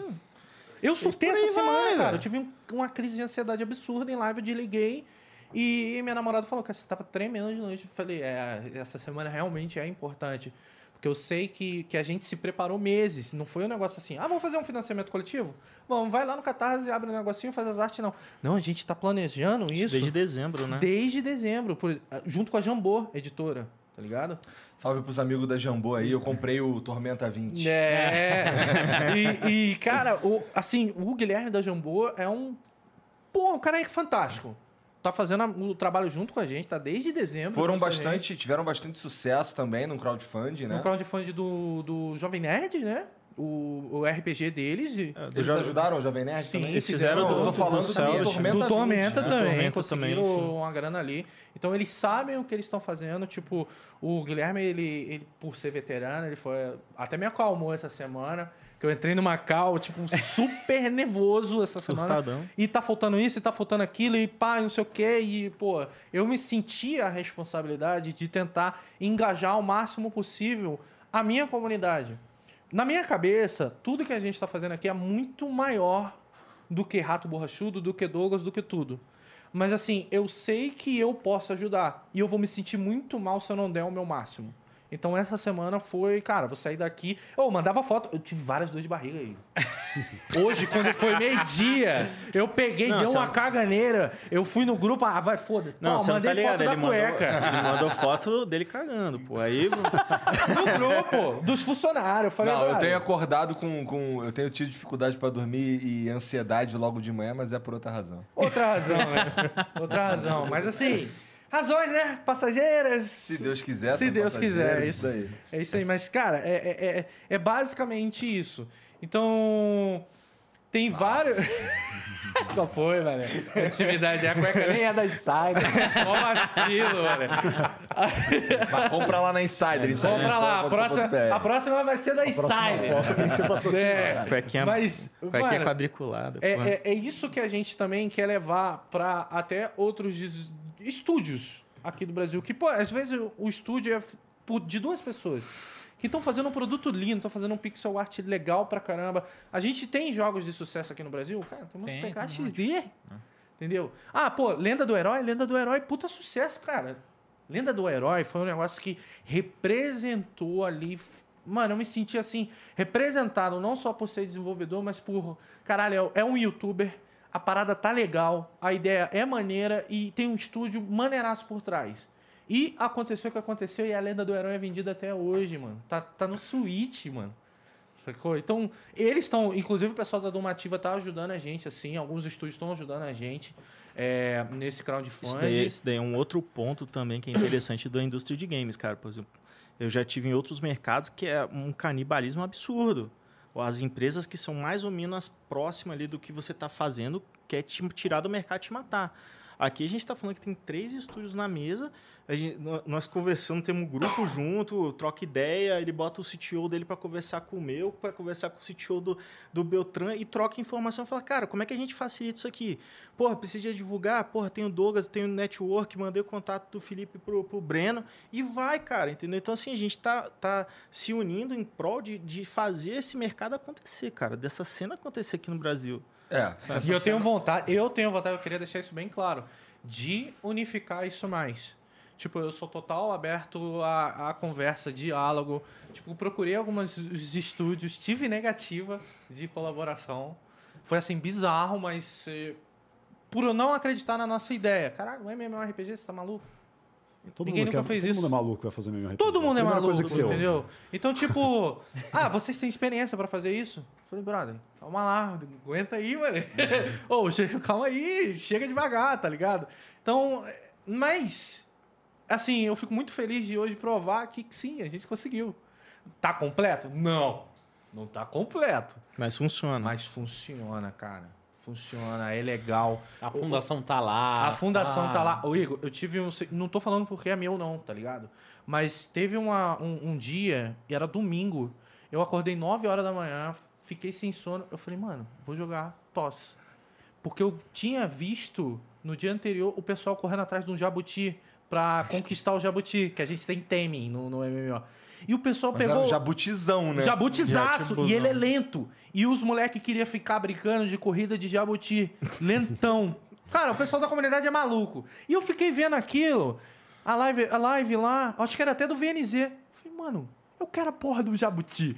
Eu quero botar da Sim Rolling, tá ligado? Acordei de manhã, fui na Praça Central, falei com a galera, ô, me ajuda aí lá. Aí fui lá, botei um código e roubei. Não foi, não foi, não fiz, não fiz, não fiz. Eu tenho minha conta de GM. Eu tenho minha conta de. GM e nem uso minha conta de GM. Eu tava jogando direitinho. Eu fui lá, pedi ajuda a galera. Ô, vamos lá, onde é que tem esse jabuti? Não, não, não, vamos lá, vamos lá. Pegamos o jabuti e eu vi, fiz questão de atravessar. pa- Mano, foi meia hora atravessando o mapa inteiro com o jabuti, velho. Até o centro da cidade e pronto. Dessa, cara, felicidade. 9 horas da manhã eu senti vontade de jogar o jogo. E eu fiquei mais feliz que falando, caralho, é o, é o- é o nosso jogo. É do caralho. Isso é maneiro, isso é legal posso falar, o developer tem que ter muito cuidado na hora de jogar o seu próprio MMO, velho. Porque a primeira coisa que a comunidade pensa é que você tá hackeando. Principalmente no, no, Não, no total. MMO que o PVP é aberto, tudo. Cara, eu tinha que jogar com identidade secreta ali. Ninguém sabia quem eu era, jogava, me envolvia um pouco com algumas guildas ali no Profane, né? Rolou o pré-alpha do Profane durante dois anos quase. E, cara. Porque a primeira, minha primeira tentativa é jogar aberto. Todo mundo quer matar o dono do jogo, né? Você, sabe- eu acho que eu vou sair é, da, vou sair tá da cidade aqui pra filho. coletar um pouquinho de árvore. Frau, os caras estão te esperando ali. Os caras falam o quê? Pimba? É pimba ali? Vamos matar pimba. o cara quer o banner de Não, que ele já mandou o ele achievement, né? Eu matei o, o E a gente ainda botou agora pra dropar a cabeça. Então quando você mata o dog, ainda cai a cabeça. Cai a cabeça, você guarda a cabeça como troféu. Porque a gente Seu vai ter tá housing e a gente vai dar a possibilidade de você decorar a sua, a sua casa, né? Botar a cabeça. Botar a estacazinha com a cabeça. Espetada no poste, do lado de Mas fora assim, eu não tive esse problema porque, mano, no- pelo menos nos eventos de PVP que a gente fez, eu levava um pau absurdo. porque só tem viciado jogando a parada. Mano, os caras fizeram um wiki do jogo. Maneira. legal, cara. a melhor maneira de upar. Qual que tá. Como é que tá o balanceamento? quando- o quando a que, que gente cada abriu- item faz. Eu falei, mano, eu não sei essa parada, velho. E tipo, mas, mas o que mesmo? Que, Quando, não, quando a gente abriu o Alpha, ficou a galera maratonando 24 Maratonando. horas jogando, tá ligado? Então, assim, é uma experiência muito, é uma experiência muito diferente você ter contato com a comunidade. É muito diferente, cara. Você faz a parada, você, você acorda de manhã cedo falando assim, cara, hoje eu vou trabalhar 12 horas feliz que eu tô fazendo uma parada que a galera tá curtindo, sacou? É diferente. Eu imagino. É. Bom, pra, foi, foi, foi um pouco pra mim isso, assim. Eu não tava desenvolvendo um jogo, mas eu tava junto com o Monark criando uma parada que não, que não, que não tinha também. Cara, na O boa, desculpa era estar falando isso. Mas o Monark ia adorar esse assunto. Aí, Sim. E, ó, mano, pô, não vou mentir pra você, porque das vezes que eu conversei com ele, a gente sabe que ele tem vontade de fazer um MMO. E, pô, isso não. Às vezes não sai da minha cabeça. Eu né? também tenho uma vontadezinha de fazer um jogo, cara, mas a minha, a minha ideia é um pouco mais modesta. Tá ligado? Ah, é? É, eu queria fazer, eu queria fazer um podcast simulator. só que, só que com, só que eu queria usar, sabe aquelas as figurinhas que a gente faz Sim, aqui sim. todo episódio? Eu queria usá-las no meu podcast simulator. Por exemplo, é, vamos lá. Essa é, a prim- essa é a segunda vez que o Breno vem aqui. Mas aí, aí a, a figurinha do, do, do primeiro episódio, que na época acho que nem tinha, Não, não tinha. mas, mas assim, a, a- essa, se existisse, é, daria um. Seria um tipo de conversa. E as figurinhas é, do- de- das pessoas que vieram, elas são. Elas meio que, que ditam como é que vai ser a conversa, umas paradinhas assim, um bagulho, um sistema meio. é, se eu falar um bagulho aqui, eu estresso o convidado, o convidado fica puto, não sei o quê. Aí eu, ou eu posso fazer, fazer um bagulho que ele vai se sentir o, o pica, daí ele vai falar umas paradas, ou ele vai se sentir mais à vontade, solta uns bagulho que ele não falaria, tá ligado? Então, assim, eu queria fazer um, um podcast simulator. é, na minha cabeça ele existe, tá ligado? Pra Mas é, cara, eu, eu já tô imaginando junto contigo, porque a gente, tipo, isso pode ter um banco de dados de perguntas e respostas do próprio podcast que existiu. Sim, sim. E, Não tipo, ideia, a não. pessoa. Vai botar pra- favela no É, meio. não, vai- favela. Daí vai vir o top e tal. Ela sente que estressa o convidado. Por exemplo, não. eu tô- quando eu vou fazer um programa, eu, vou, eu tô numa conversa. É, a gente tá conversando aqui, é, tem na minha cabeça aqui coisas que vocês falaram e são interessantes, eu queria revisitar. E, e coisas que já veio comigo antes de começar o programa, porque eu, que, eu queria explorar com vocês. Então, assim, eu penso, inclusive, assim, é, como, como se fosse uma. Eu tenho umas cartas na mão, e aí eu saco essa carta aqui pra gente falar desse assunto. Essa carta aqui, dependendo do que a gente estava falando antes, pode ser recebida da maneira X ou Y, tá ligado? E aí, e aí é, essas, é, essas, essas interações, elas podem ir mudando ao longo da conversa e tudo mais. Na minha cabeça ele existe, cara. Um dia eu boto no papel e apresento pra alguém. Pô, dá pra fazer um, um lance de rede neural, inteligência artificial muito legal com isso daí. É, mas aí tu já foi muito longe. Não, não, não, não, não. Imagina, quanto mais as pessoas jogarem, mais a inteligência ele artificial aprende. aprende. Então, é é, é, é muito Akinator, tá ligado? Mas dá pra fazer um lance assim, onde o banco de dados sempre vai aprendendo, aprendendo, aprendendo. E quanto mais gente jogar, mais a parada fica foda. é Gostei muito legal, cara. A ideia é maneira. estressar o convidado. Virar e falar assim, World of Warcraft é o maior jogo bom, o convidado já fica. Você já viu, né? Não sei mais o que eu vou dizer aqui, cara. Porque pode Mano! começar a sair palavrão. Olha o rage total. Aí, É, não, bom e tem os comentários. Cancelamento. Tem o lance dos comentário, comentários também. comentário que Porque às vezes os comentários, que é a galera que tá assistindo agora, vai discordar de você, entendeu? É, e dependendo do que você tá Depende falando do ali, público. você pode tornar o papo chato e aí, não sei, diminui a quantidade de pessoas Até no assistindo. nível máximo de dar porrada na mesa, que graças a Deus nunca deu, né? Ah, Ó, daria um bom jogo de realidade Não. virtual, cara. Que é aqueles que você vai destruindo tudo, sai, sai pancadaria. cara, isso é legal. eu pensei num troço Job mais pra Simulator. jogar no celular. Não, o negócio de celular, é, mobile. Aí, ó, é, já, negocinho né? mais simples, tá? Não Tem que ter- uma pegada tá? GTA isso aí, tá ligado? Você poder pô- dar porrada no entrevistado. Entendi. Opa. Ô, ô, Ih, aí, ó. Chegou aí o Jeff Coxinha. Você não provou ainda. Não, ainda não provei, ainda não provei, hein? Pô, de costela é foda. É? Ô, Breno, você tem que Veio aí ou não, hein? alavancar esse negócio aqui, cara. aí, o pior é que antes, antes de o Jeff Coxinhas a- acontecer, eu liguei pra ele, mano. Aí a gente botou de pé rapidinho, vai. Aí, e aí, o que que faz? Ele, ele me deu uns toques e eu fui correr atrás, mano. Pô, mas assim. É o- bizarro O, o Breno, cara. pra ter esse tipo de conversa, ele é foda mesmo. Muito. Ele chegou aqui hoje, 5 horas da tarde, a gente já trocou várias ideias, tá ligado? Muito. Falei, Às vezes- às vezes eu Uns não toques vou- eu fico, caralho, entendi. É, não tinha pensado desse jeito. Mano, cara. às vezes eu não vou mentir pra você, mas eu me sinto men- mentorado pelo Breno. Eu não falo isso porque senão daqui a pouco eu vou ter que pagar ele pra isso. Mas, mano, realzaço. Tipo, os toques que ele me dá, tanto no estúdio, deu no Jeff Coxinha. Pô, mano, sucesso. Abre a mente, assim. Abre É, a abre a mente mente. mesmo. Não, é, calma aí. Ih, vou correr atrás, tá ligado? Então, Brenão, cara, tu falou, tu chegou. a- A gente falou do PKXD.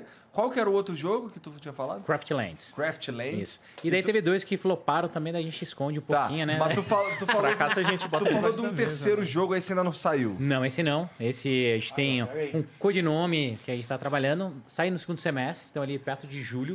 O público também é infantil? Não, não. Daí é um novo público. Então, basicamente, o que a gente está mirando ali são para adolescentes e adolescentes mesmo. Maneiro. mais no caminho do metaverso. E daí a idade, o que, que é? É uma sequência. Quem joga PKXD cresceu pra não ficar órfão, igual a gente ficou órfão de vários games.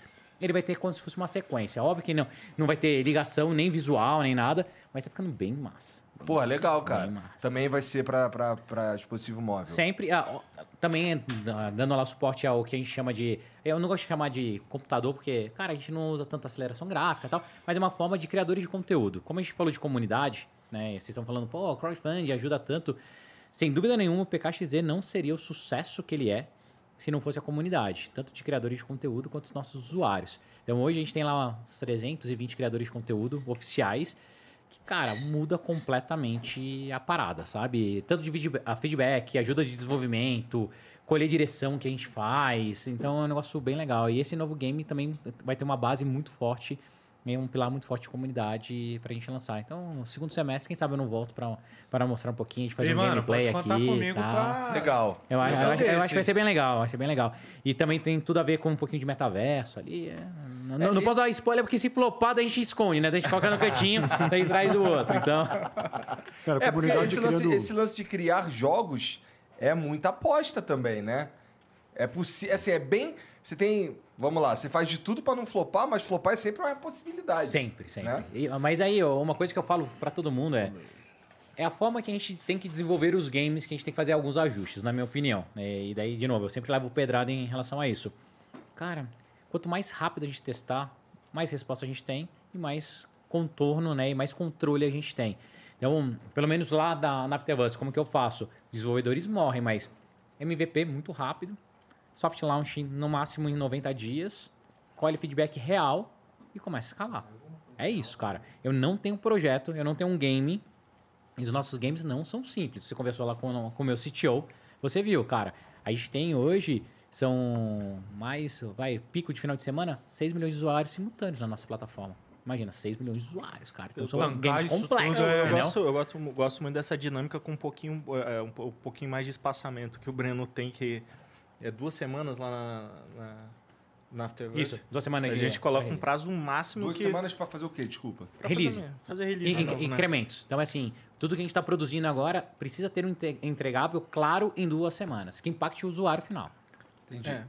Eu sou, eu sou um pouco mais ambicioso, eu faço release todo dia, só que a gente tem um espaçamento de três meses que tem que ter alguma coisa, tipo, algum update muito foda, tá ligado? Tipo assim, ah, pô, daqui a três meses a gente vai ter alguma coisa grande dentro do jogo, ou vai fazer um update muito foda, ou vai colocar um conteúdo novo. Saiu de costela. Pra, pra- principalmente pra- pela sensação de progresso. Né? Quando você está construindo uma comunidade, cara, a comunidade quer ver aquilo ali progredindo. Né? E às vezes ele- eh, as pessoas, na, na grande maioria, não entendem que demanda bastante tempo para deixar o negócio 100% perfeito. Por exemplo, o último evento que a gente fez lá, que é o Battlecast, que o, que o Doga eh, gravou, foi um processo que eu falei assim, galera, preciso de 20 pessoas para testar aqui. Aí entrou, deu bug pra caramba, deu um monte de problema, a galera já sabia que era para testar. Até ficar perfeito foi quase um mês ajustando e fazendo até ficar do jeito que a gente queria. E ainda tem muita coisa para fazer para ficar 100% perfeito. Mas se você demorar demais para poder soltar as coisas, parece que o jogo fica num marasmo, só que não Perde tem nada de novo. Não é perde o time, não E, tem e o pior é que você está tentando fazer o contrário, né? Porque a, a intenção é você tentar colocar o máximo de coisas possível e conseguir fazer o negócio perfeito. Mas se você não coloca uma data, e aí você não tem uma agenda de entregas, né? Que é o que você está falando. Inclusive, para quem, ah, se tiver pessoal assistindo aí que quer, que é que quer ter uma empresa ou um time fazendo jogos, ah, uma das, um dos conteúdos mais interessantes que, que eu vejo, né, que contribui aí para o conhecimento e desenvolvimento de jogos, são os conteúdos das palestras da GDC, que é a Dev- Games Developer Conference, que acontece lá em São Francisco todo ano. Cara, as palestras que acontecem lá são um absurdo. E uma das que a gente viu uma vez, a time inteiro da Insane lá viu, é uma do- da galera que fez o Path of Exiles, que os caras o, no- o nome da palestra jogo, inclusive. Puta jogo. É, um, é uma que o- os caras deram o nome da palestra de, é, traduzindo para o português, né, desenvolvendo o Path of Exiles para ser jogado para sempre. E eles vão lá e explicam como que no começo eles não tinham essa, essa ideia né, de ficar tendo uma agenda de lançamentos e como que eles foram entendendo o que a comunidade quer, porque eles iam medindo por quantidade de, de usuários eh, simultâneos ali, né? Eles queriam ter no mínimo 10 mil usuários simultâneos. Eles viam que eles lançavam uma expansão com alguma coisa, aí explodia lá para 60 mil usuários simultâneos. Ia passando o tempo, ia caindo e estagnava no 10 de novo. Os caras, pô, aí os caras lançavam outra expansão. Aí eles viram e falaram assim: meu, a gente tem que ter um negócio recorrente. Então eles encontraram um negócio bem parecido com esse. Eles têm, ele tem um esquema de quatro meses. A cada quatro meses eles têm que lançar algo significativo para o jogo. Porque, cara, Path of Exiles não é MMO, mas MMO e jogos multiplayer assim são feitos para você jogar para sempre, né? Então, uma vez que você tem um modelo desse de agenda, você está olhando para o futuro, cara. Você está olhando para desenvolver o seu jogo de uma forma que ele possa sempre continuar trazendo a galera de volta. Porque hoje em dia, cara, tem Cara, a galera cansa rápido, né? Você entra lá, abre Não, Steam, e- você já quer baixar um jogo novo. Aí você joga um pouquinho e já fala, pô, tem, tem, mais um, tem mais um lançamento aí hoje? Sabe? Tipo, só que se você continua fazendo o seu jogo ter cara de novo lançamento o tempo inteiro, porque você tá fidando ele com conteúdo, aí você tá trazendo a galera de volta. Porque o cara já gosta do teu jogo, ele deu uma paradinha, mas o cara vai virar e falar assim, opa, tem coisa nova lá, eu já gosto desse jogo, eu quero lá ver o que, que é, saca? Então você Cara, vai fidelizando é, isso- fórum. Fortnite é total isso. É Não, isso. não. Cara, é, são, são Melhor seasons, exemplo. né? É Isso season. pensando, é igual isso pensando em, em players, mas aí eu tô falando já do, do caso dos desenvolvedores mesmo. Por exemplo, você contratar programadores bons para dentro da empresa é um trabalho de formiguinha absurdo. Saca? Então, tipo assim, eu fico olhando os grupinhos lá de, de, de Facebook da galera desenvolvendo alguma coisa. Quando eu olho um projeto maneiro, eu vou lá, "Bo- vem aqui, vamos ver o que que faz. E aí, para você motivar esse cara, Tá ligado? Você pegar um cara foda, trazer pra dentro da equipe e você motivar o cara, tipo, vamos, vamos, vamos, vamos. Isso é um trabalho super difícil. Então, o trabalho de você conseguir construir essa, essa, essa, sensi- eh, essa sensação de progresso, ela começa com a própria equipe. Porque senão você vai desmotivar a equipe, aí daqui a pouco vai um para um lado, vai para outro. Principalmente programador, que tem um mercado extremamente aquecido, vai trabalhar lá fora e tal, que aí cai no que o, que o Breno falou. A galera que é boa vai para fora, vai trabalhar num, num estúdio grande, ou vai trabalhar com outra coisa. Nem precisa ir pra fora mais, trabalha daqui. É, Daqui trabalha né? daqui. Não precisa. Precisa. Trabalha daqui. Mas assim, uma das coisas que eu provoco muito time, falando sobre engajamento, é. Cara, não tem como você engajar mais as pessoas do que vem do impacto do trabalho delas pro público final.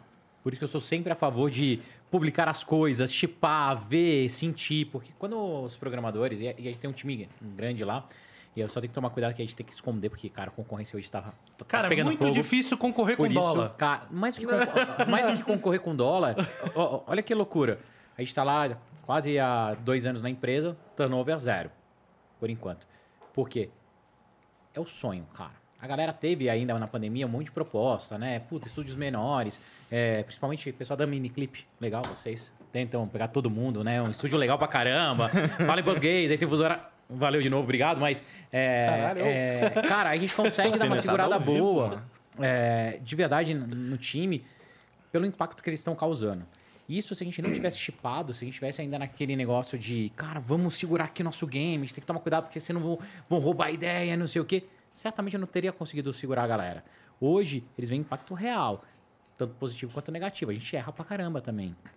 Esses dois últimos meses, a gente lançou algumas coisas que não geraram o impacto que a gente imaginava. Então, deu dá aquela desanimada, mas as pessoas aprendem, eles correm atrás e visibilidade. Né? Então, uma das coisas que eu tento falar muito lá, cultura empresarial, é a gente trata todo mundo como adulto de verdade, cara. Então, o desenvolvedor lá também apanha, não, é, não são imaculados. Mesma coisa do time de growth, mesma coisa Deixa do time de live ops. Cara, mesma, a mesma a coisa a galera de GD. Então, a gente trata a galera e mostra o potencial que a gente tem, porque é muito gostoso, cara. Igual, você vê suas filhas jogando, né?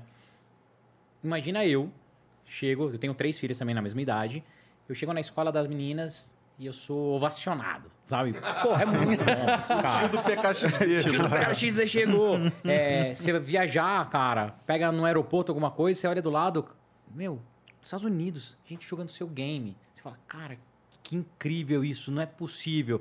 Eu tava, foi em fevereiro, eu tava em Orlando, e a gente tem marca, né? Tem tênis agora no PKXZ, tudo, mais infantil, como eu pedi, os caras fizeram um tênis gigante pra mim do PKXD.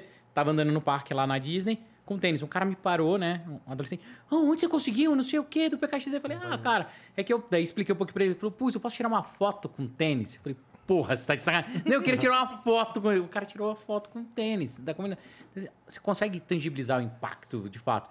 E, de novo, sempre sou muito a favor de chipar, mesmo que dê problema, porque isso retém as pessoas, motiva, faz com que... Chipar é botar ele no mundo? No, é mundo, testar. no mundo, é, testar, testar, cara. Eu não, não, tem, não tem um receio da, da gente errar, porque daí vai andando muito rápido. Eu, muito que eu pro- provoco ó, os meninos e não é como o mercado de games costuma fazer. E eu acho que a gente tem que mudar um pouquinho. E o mobile per- permite isso. Antigamente, o desenvolvimento de game era muito caro, né? Então, você ia fazer para console e para PC, porra, cara, você Só o kit dev era um absurdo. Era um absurdo, você tinha uma barreira de entrada muito grande. Hoje você não. lança faseado, né? Quer dizer, Exato. você não consegue Não lançar consegue- faseado. faseado, porque- vai, vai entrar no CDzinho vai entrar no CD. vai entrar no então, a, a indústria de games tinha muito esse conceito. Com a mudança para o mobile, cara, isso mudou completamente. Você consegue fazer coisa incremental, você consegue. Olha quantos games a gente teve. Óbvio que isso também é uma mística, né, da- das lojas mobile, que eles sempre escolhem ali dois ou três, né, indies para dar aquele empurrão para sempre manter essa mística no ar. Mas, cara, de fato você consegue ter um jogo com cinco, sete pessoas fazendo um baita sucesso global hoje em dia. Mas aí tem uma outra questão também que são as indines, né? Porque, tipo, Sim, na minha putz. época, quando eu comecei, eu acho que foi Graças lá pros anos 90, né? Quando eu comecei, cara, era tipo assim, ou você faz a sua própria engine, engine, pra quem não sabe, é o motor que a gente usa pra fazer o jogo, né? Ou você fazia e gastava milhões pra poder fazer, Em muito tempo. e muito tempo, né? Então só as grandes empresas que conseguiam fazer. Hoje você consegue baixar uma engine tipo a Unity, a Unreal de graça, né? Você consegue achar uma porrada de conteúdo no YouTube. Naquela época também não tinha YouTube, eu tô declaro minha idade, né? Mas, cara, hoje a facilidade para você conseguir aprender e desenvolver em casa é, é muito É muito maior. Muito, Cara. maior. E, a- e é essas, essas marketplaces você lança na Steam, né? na- no- No próprio Uhum. Google, Apple, tudo. E o que o André falou é muito legal. Você pega hoje, né? E pensar. Quando eu era moleque e gostava de programar ainda, era impossível pensar em fazer um game. Né? O máximo que a gente fazia ali era uma brincadeirinha no, no Basics, né? Ali no DOS, sabe? Fazia lá Não, e aí ponto, você- né? Agora você falou eu- que você, eu é, você é mais velho eu que sou eu. velho. Caramba, cara. Daí, ou então, o que, que eu gostava de fazer? Lembra do go- gorila no Quick É Basic? isso, é. Ou então eu gostava de fazer mod em alguns games, né? Então, pra mim, um mod, é, editar o L-Foot na época, né? Então, cara, você colocava lá. é, aí, ó. Eu, vou- Eu botava cara, o time do meu bairro. eu também fazia bairro, isso, cara. Ali, o time do sítio, que a gente jogava tal. Então, depois, quando eu cresci e vi, cara, era impossível entrar no mercado. Tinha uma barreira muito grande. Uma barreira muito grande. E com essas engines e com o mobile, isso se tornou muito viável. Porque hoje, literalmente, quem quiser consegue produzir um game em uma semana. Porque ele entra lá, baixa o Unity, o Unity não precisa pagar. Na abertura, na Splash, vai ter lá o login da Unity, que não faz diferença nenhuma. Você entra na Unity Asset Store, tem um monte de coisa pronta. De tem graça. um monte de game pronto de graça. Cara, você customiza, edita, tenta colocar ali o seu DNA e consegue chipar. E não precisa nem saber programar. É. E não precisa nem saber programar, É, muitas vezes. Visual Script. Então, cara, você conseguiu trazer e, e dar um mais do que acessibilidade pra- pra galera e mostrar que isso é possível. Isso é possível. E daí o que me incomoda no Brasil é, cara, é muito louco. A gente tem pessoas muito boas, a gente tem um mercado que é apaixonado por game. Então, pode ver, cara, não tem uma pessoa que fala assim, puta, eu não gosto de jogar, eu não gosto de game. Todo mundo gosta. Não, você vê o lançamento do Lost Ark, né? Foi um sucesso Foi um absurdo. sucesso absurdo. Só que parece que as pessoas têm medo ou receio ou se escondem. Me falem aqui 10 top estúdios de games do Brasil. É isso que eu quero lutar contra, cara. entendeu? A gente tem dificuldade pra listar. É, é, a gente tem que parar com essa síndrome de vira-lata. Entendeu? Eu vejo como síndrome, síndrome de vira-lata. Ou a gente está falando de um game aonde foi reconhecido nos Estados Unidos. Reconheceram o tênis do cara e com certeza o cara tava. Ficou absurdo. Pô, só tem pra criança essa merda. O que, que esse cara tem, esse adulto? Olha que louco, Douglas. O Igor tinha certeza que não era Brazuca. Não é só Entendeu? isso, não, cara. Assim- eu, eu- já cheguei pra. Uma vez eu cheguei pra um monte de gente e falou, pô, conheço o dono do PKXZ. Caralho, não hein? fala isso, pelo amor de Deus. que me Não, dá dona, assim, eu conheço, o cara, eu conheço o cara do, do PKX dele. Não conhece nada, tio. Tomar no cu. Assim mesmo. O moleque mandou pra mim. Eu, Qual foi, menor? Sabe como é que é, né? O, priminho lá da, da- O diálogo é o melhor, cara. É assim, é assim, conhece nada, tomar no cu. Eu falei, que que é isso, mano? Vou arranjar nada pra tu, não? Pedi não. Também nem falei contigo, porque eu pedi um negócio assim, só de raiva. Bota lá meu G pra esse moleque aí. Entendeu? Mas, mas- foi, véi. Carol e a Luísa foram mais malandras. Elas acreditaram, ganharam um monte de presente. O moleque não acreditou, tá vendo agora, ó? Aí. O cara aqui, ó, não vai ganhar nada. Tadinho, tadinho. Tadinho, um caramba, pá. Aqui é Zé Pequeno, pô. Mas Moleque igual vocês, mas Zé Pequeno.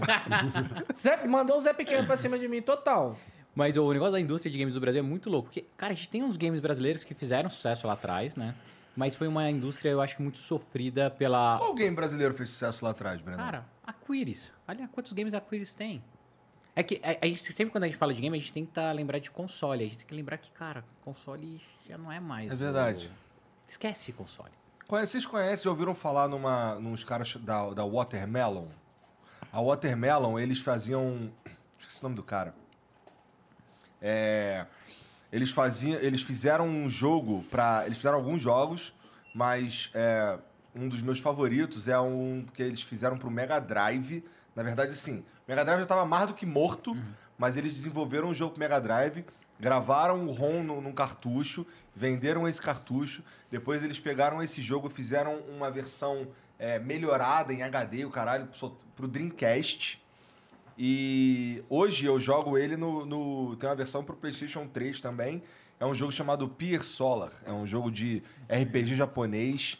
Muito foda, cara. Feito por brasileiros também. É impressionante. Ó, se eu não me engano, o Blazing Chrome, que é um jogo muito parecido com Contra, se eu não me engano, tem o dedo do cara da, da Watermelon também. Uma parada que assim. legal. Cara, Wildlife no Brasil, antiga TFG. Cara, é um dos maiores estúdios de game mobile do mundo, cara. É do Brasil. Do mundo? Do mundo. Do mundo. Os caras Do mundo. Os caras são foda pra caramba. É brazuca. Ali, cara, da sabia faria. brasileiro. É brasileiro, cara. Tênis Clash, Color Five, pô, tem um monte. Então, assim, Nem eles sabem se eles são brasileiros. é, não, hoje em dia não são mais. É, eu- Então, mas, mas tinha um estigma, eu acho que nos anos 2000, assim, de que, tipo assim, ah, vamos abrir uma empresa, vamos abrir lá no São Francisco e aí a gente vai trazendo pra cá pra falar que é da gringa, porque tem mais reconhecimento, assim. Eu acho que, que a gente tá num momento de identidade, saca? De te falar assim, cara, não, a gente é brasileiro, estamos produzindo a parada aqui, com a maior parte da- dos nossos funcionários são brasileiros. A gente tem dois funcionários lá que é, que é um canadense e outro da Bósnia, mas 90% da nossa empresa, 99% da empresa é brasileira, desenvolvendo jogo para brasileiro. Então, assim, esse, esse sentimento tá voltando por algum motivo que eu não sei qual que é, de falar assim, cara, a gente tem capacidade para produzir, não perde nada pra galera lá de fora, nada em qualidade, em competência, nada, nada, Tem cara. mais, na verdade. A galera Tem brasileira mais. é roots, cara. É, ruim, quem empreende no Brasil, cara. irmão, Eu jogava CS com lag. E era, cara, e, e dava headshot, Não, ganhava. não, joga então, bem cara, com assim, lag. Joga bem com lag, por isso que são os Cara. melhores. Ô, o CS Rio, mano. CS Rio. CS Rio, pô. mapa, mapa cara, Brasil. modzão brabo que fez sucesso E os demais. terceiros, vem, terceiro. É, pô. Então, e naquela época era a raiz o negócio, entendeu? É, é, a gente, tem uma crítica que rola, inclusive com a gente, do porquê o jogo é, pô, é brasileiro, mas o, no- o nome do jogo tá em inglês. Eu pego. Eu já faço logo assim, mano. A intenção da gente, lógico, é bater no peito e falar que é brasileiro, lógico. Tipo, a gente quer fazer isso, ainda mais eu. eu mano, eu bato essa tecla real. Mas eu quero que não, não só brasileiro veja isso. Eu quero que o mundo veja isso. Cara, teve crítica de tipo, ah, esse jogo aí parece jogo asiático. Eu falei, Deus te ouça! Deus te ouça que ele vá pra Ásia. Sabe quantas pessoas Pois tem lá? é, estourar na Ásia. Vai tá, tá, tá, estoura tá na feito. Ásia, brother. Caraca, a gente vai conseguir fazer coisas inacreditáveis aqui, sabe? Então, tipo, Tales of Shadowlands poderia ser contos de... de, de, de- da, da, da, da- do- Terra das Sombras. Terra das? Sombras. Poderia, mas caramba, a gente precisa internacionalizar. Precisa ter E- um nome internacional. É, né? gente, e na boa, o nome... Cara, não A adianta própria inglês, a né? lenda do herói que foi lançada aqui com- pensando no mercado brasileiro, quando ele, quando ele foi pro Steam, caralho, ele ganhou outro nome, né? Songs, Songs for a Hero, uma parada assim. Sim. Então... E, a- e aí você começa a ter um nome dividido, né? Na, na hora da galera procurar, assim. Eu acho que, pô, inglês é um negócio que todo mundo conhece, né? Tipo, no mínimo para poder você reconhecer o nome de um produto, assim. Então eu, eu considero, cara, tem um pensamento exatamente igual ao seu, assim. Tipo, é que o público brasileiro ele é, um- ele é um pouco mordido pelo fato de que muita, muitos jogos não chegam aqui, não chega com, com tradução para português. Então a pessoa já chega assim falando assim, pô, tem um brasileiro desenvolvendo, esse é para nós, sabe? Mas, pô, é. A gente não vai esquecer do público brasileiro, mas a, a gente não vai conseguir rentabilizar se a gente não pensar no público, cara, internacional. Cara. Então, gastando muita grana para fazer um jogo gigante e vai ter que ser um negócio que é para o mundo inteiro, assim, né? até onde a gente alcançar, no mínimo. É, e- Talvez sem uma publisher. É, não. É, E outra coisa também que é muito louco é. Hoje a tecnologia nos permite isso, antigamente não tinha, né? Exato. Antigamente, cara, era tudo muito local tal. Hoje você consegue fazer o seu app, seu game e distribuir globalmente com um botão lá, entendeu? Se for mobile, se não for, cara, também Steam. Você entra lá na Steam, publica lá, cara, vai pro mundo todo. Com guito de pagamento, tudo. Óbvio que o mod é uma taxa gigante, faz parte do jogo. É. Ao ah, é, o Steam tempo, pega uma pedação. 30%. é, 30%, é, igual o 30%. Apple, igual o Google, tudo.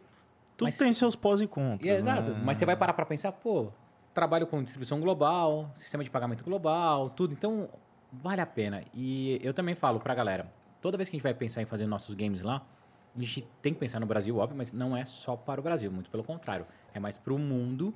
E, cara, o Brasil vai se comportar ali e vai ter usuário pra caramba. E o brasileiro é hiper engajado. Se a gente fizer certo a ideia aqui, cara, vai ter muito usuário. Verdade. Hoje, hoje no PKXD mesmo, tem, cara, a gente tem muitos usuários do Brasil, mas a nossa maior base já é internacional. Já é É internacional? É, E tem a parte mais legal dessa história, né? Porque você ganha em dólar e você tá pagando tudo em real aqui no Brasil. Como é que é olhar pro PKXD e ver que ele é muito foda, Brenão?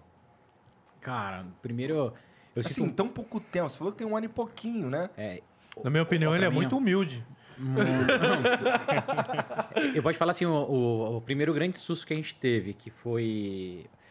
Cara, a gente tava fazendo um game, é, e eu nem sei se eu já, já contei essa história aqui ou não, mas o, o PKXD nasceu por causa de uma limitação que a gente tinha na minha na, na outra empresa que eu liderava, que era o Play Kids App. O Play Kids App era um, é um aplicativo de streaming infantil, super famoso também e tal.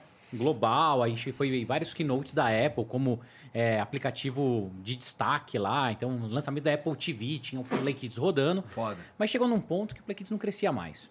E eu tenho uma cabeça, e muito ta- também da móvel, é, cara, a gente é brasileiro, mas a gente pode ser global, a gente pode ser gigante. Então a gente tem que continuar crescendo. E quando chegou num ponto que estava meio flat, eu de fato já tinha acabado todo o o meu arcabouço de ideias, tudo. E comecei a escutar o time. E o meu time começou a me provocar bastante, principalmente o meu CTO né, hoje, o Charles. Ele falou, cara, Breno, a gente tem aqui um time que sabe fazer game. Eu vim da indústria de games. Por que a gente não tenta games? Eu falei, cara, você tá louco? Vou fazer game, cara.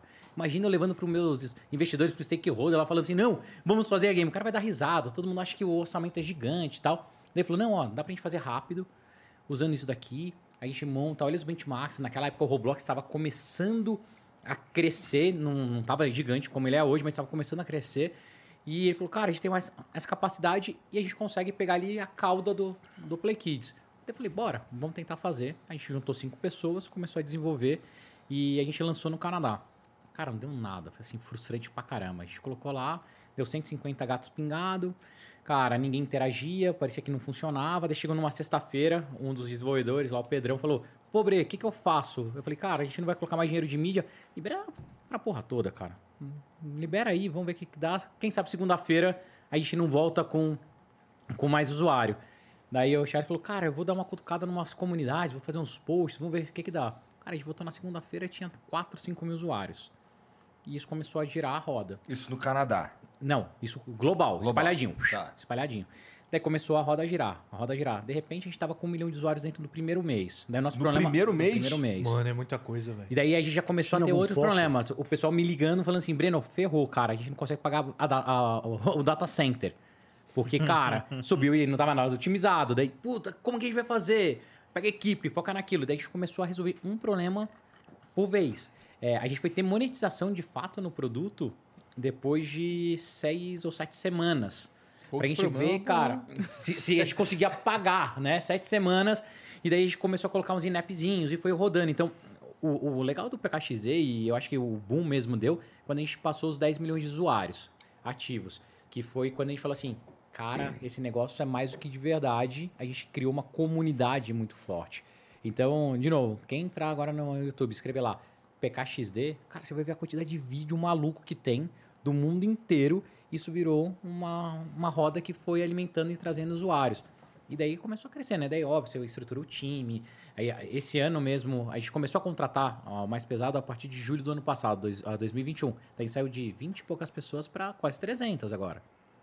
Mas tu Então- começou meio atropelado pelo que tu tá sempre, falando, né? Sempre, sempre. Minha vida é assim, cara. Sempre, sempre atropelado. Se eu vou, Cresceu, de novo. Cresceu tá, pra caralho e caralho. Agora tem que resolver o Corre atrás. que Crescer pra caralho. Agarrar as oportunidades, né? Exato. Agora, agora O- uma o- pergunta, Breno, é, curiosidade minha, assim, né?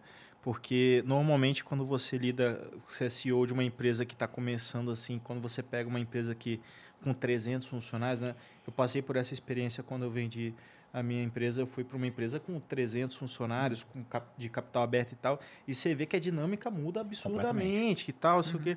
Então assim, e, e- e começa a engessar os processos, começa a fazer uma porrada de coisa. Você não sente que perde um pouco de, de Tesão? de, de tesão assim Sim, no negócio, sem cara? dúvida. Porque sei lá, eu, eu- quando eu olho para a USM assim, cara, eu, eu falo, cara, eu não quero chegar a esse tamanho todo assim, sacou? Ou pelo menos subdividir o máximo que der ali dentro para não ter essa sensação de empresa gigantesca, engessada e, e lenta. Tá.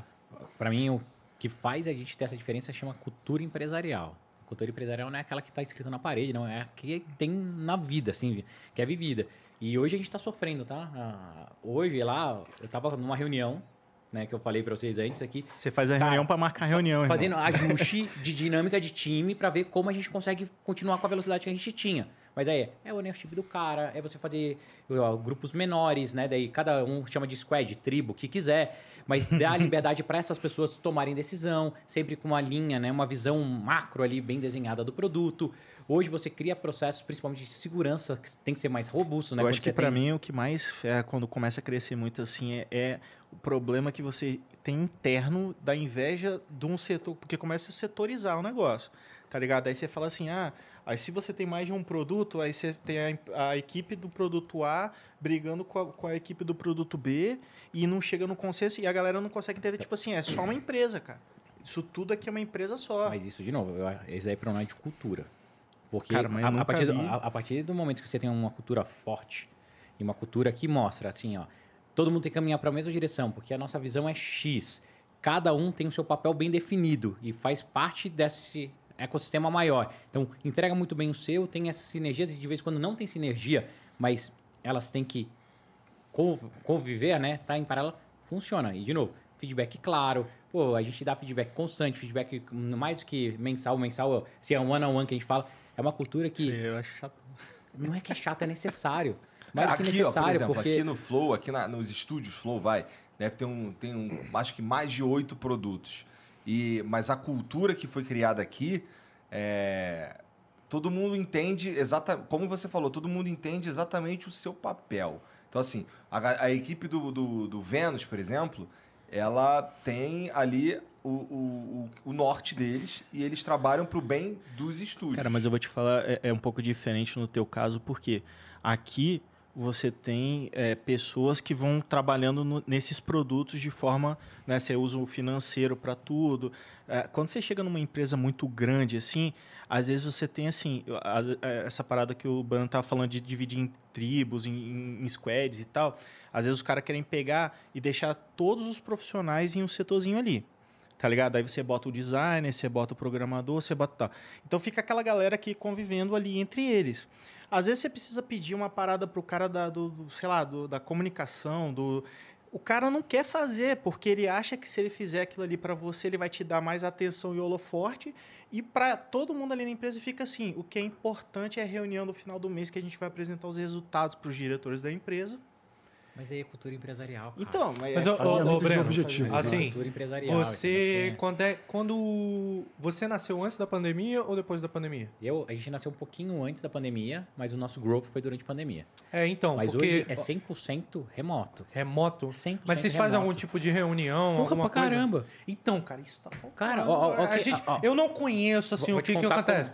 Eu, eu- mano, todo mundo lá em casa, vamos ver essa porra. Olha que Porque loucura. até hoje eu não conheço a maioria deles. Mas eu também não conheço. Eu também não é conheço. impossível conhecer, Você irmão. conhece Olha. Vamos trazer de. Não, Douglas, sei lá. de- deixa eu explicar. Olha contato. que louco, tá? Fiz uma reunião usando o escritório de uma das nossas empresas agora, porque Uhum. eu queria fazer um momento que a gente chama de é, planejamento estratégico. Uma vez por ano a gente junta, a gente tem lá uma metodologia que faz todas as metas, a visão da empresa, tudo. Depois eu até te ajudo a montar isso. Por favor. É que E daí a gente fazer pega, depois do junta todos os líderes, daí os líderes pegam, determinam isso, depois a gente vai quebrando para todo mundo. Cara, a gente convive tanto, a gente fala tanto, a gente tem tantos rituais, câmera aberta e não sei o quê. Eu cheguei para falar com um dos meninos, também chamava Breno. Falei assim: caramba, você tá diferente, hein? Não sei, cara, emagreceu e tal dele. Você nunca tinha me visto, é a primeira vez que a gente encontra pessoalmente. Falei: você tá de sacanagem, tá de caô. Ele falou: não, sério, ele é do Rio de Janeiro. Eu falei: é sério? Ele falou: é sério, Breno.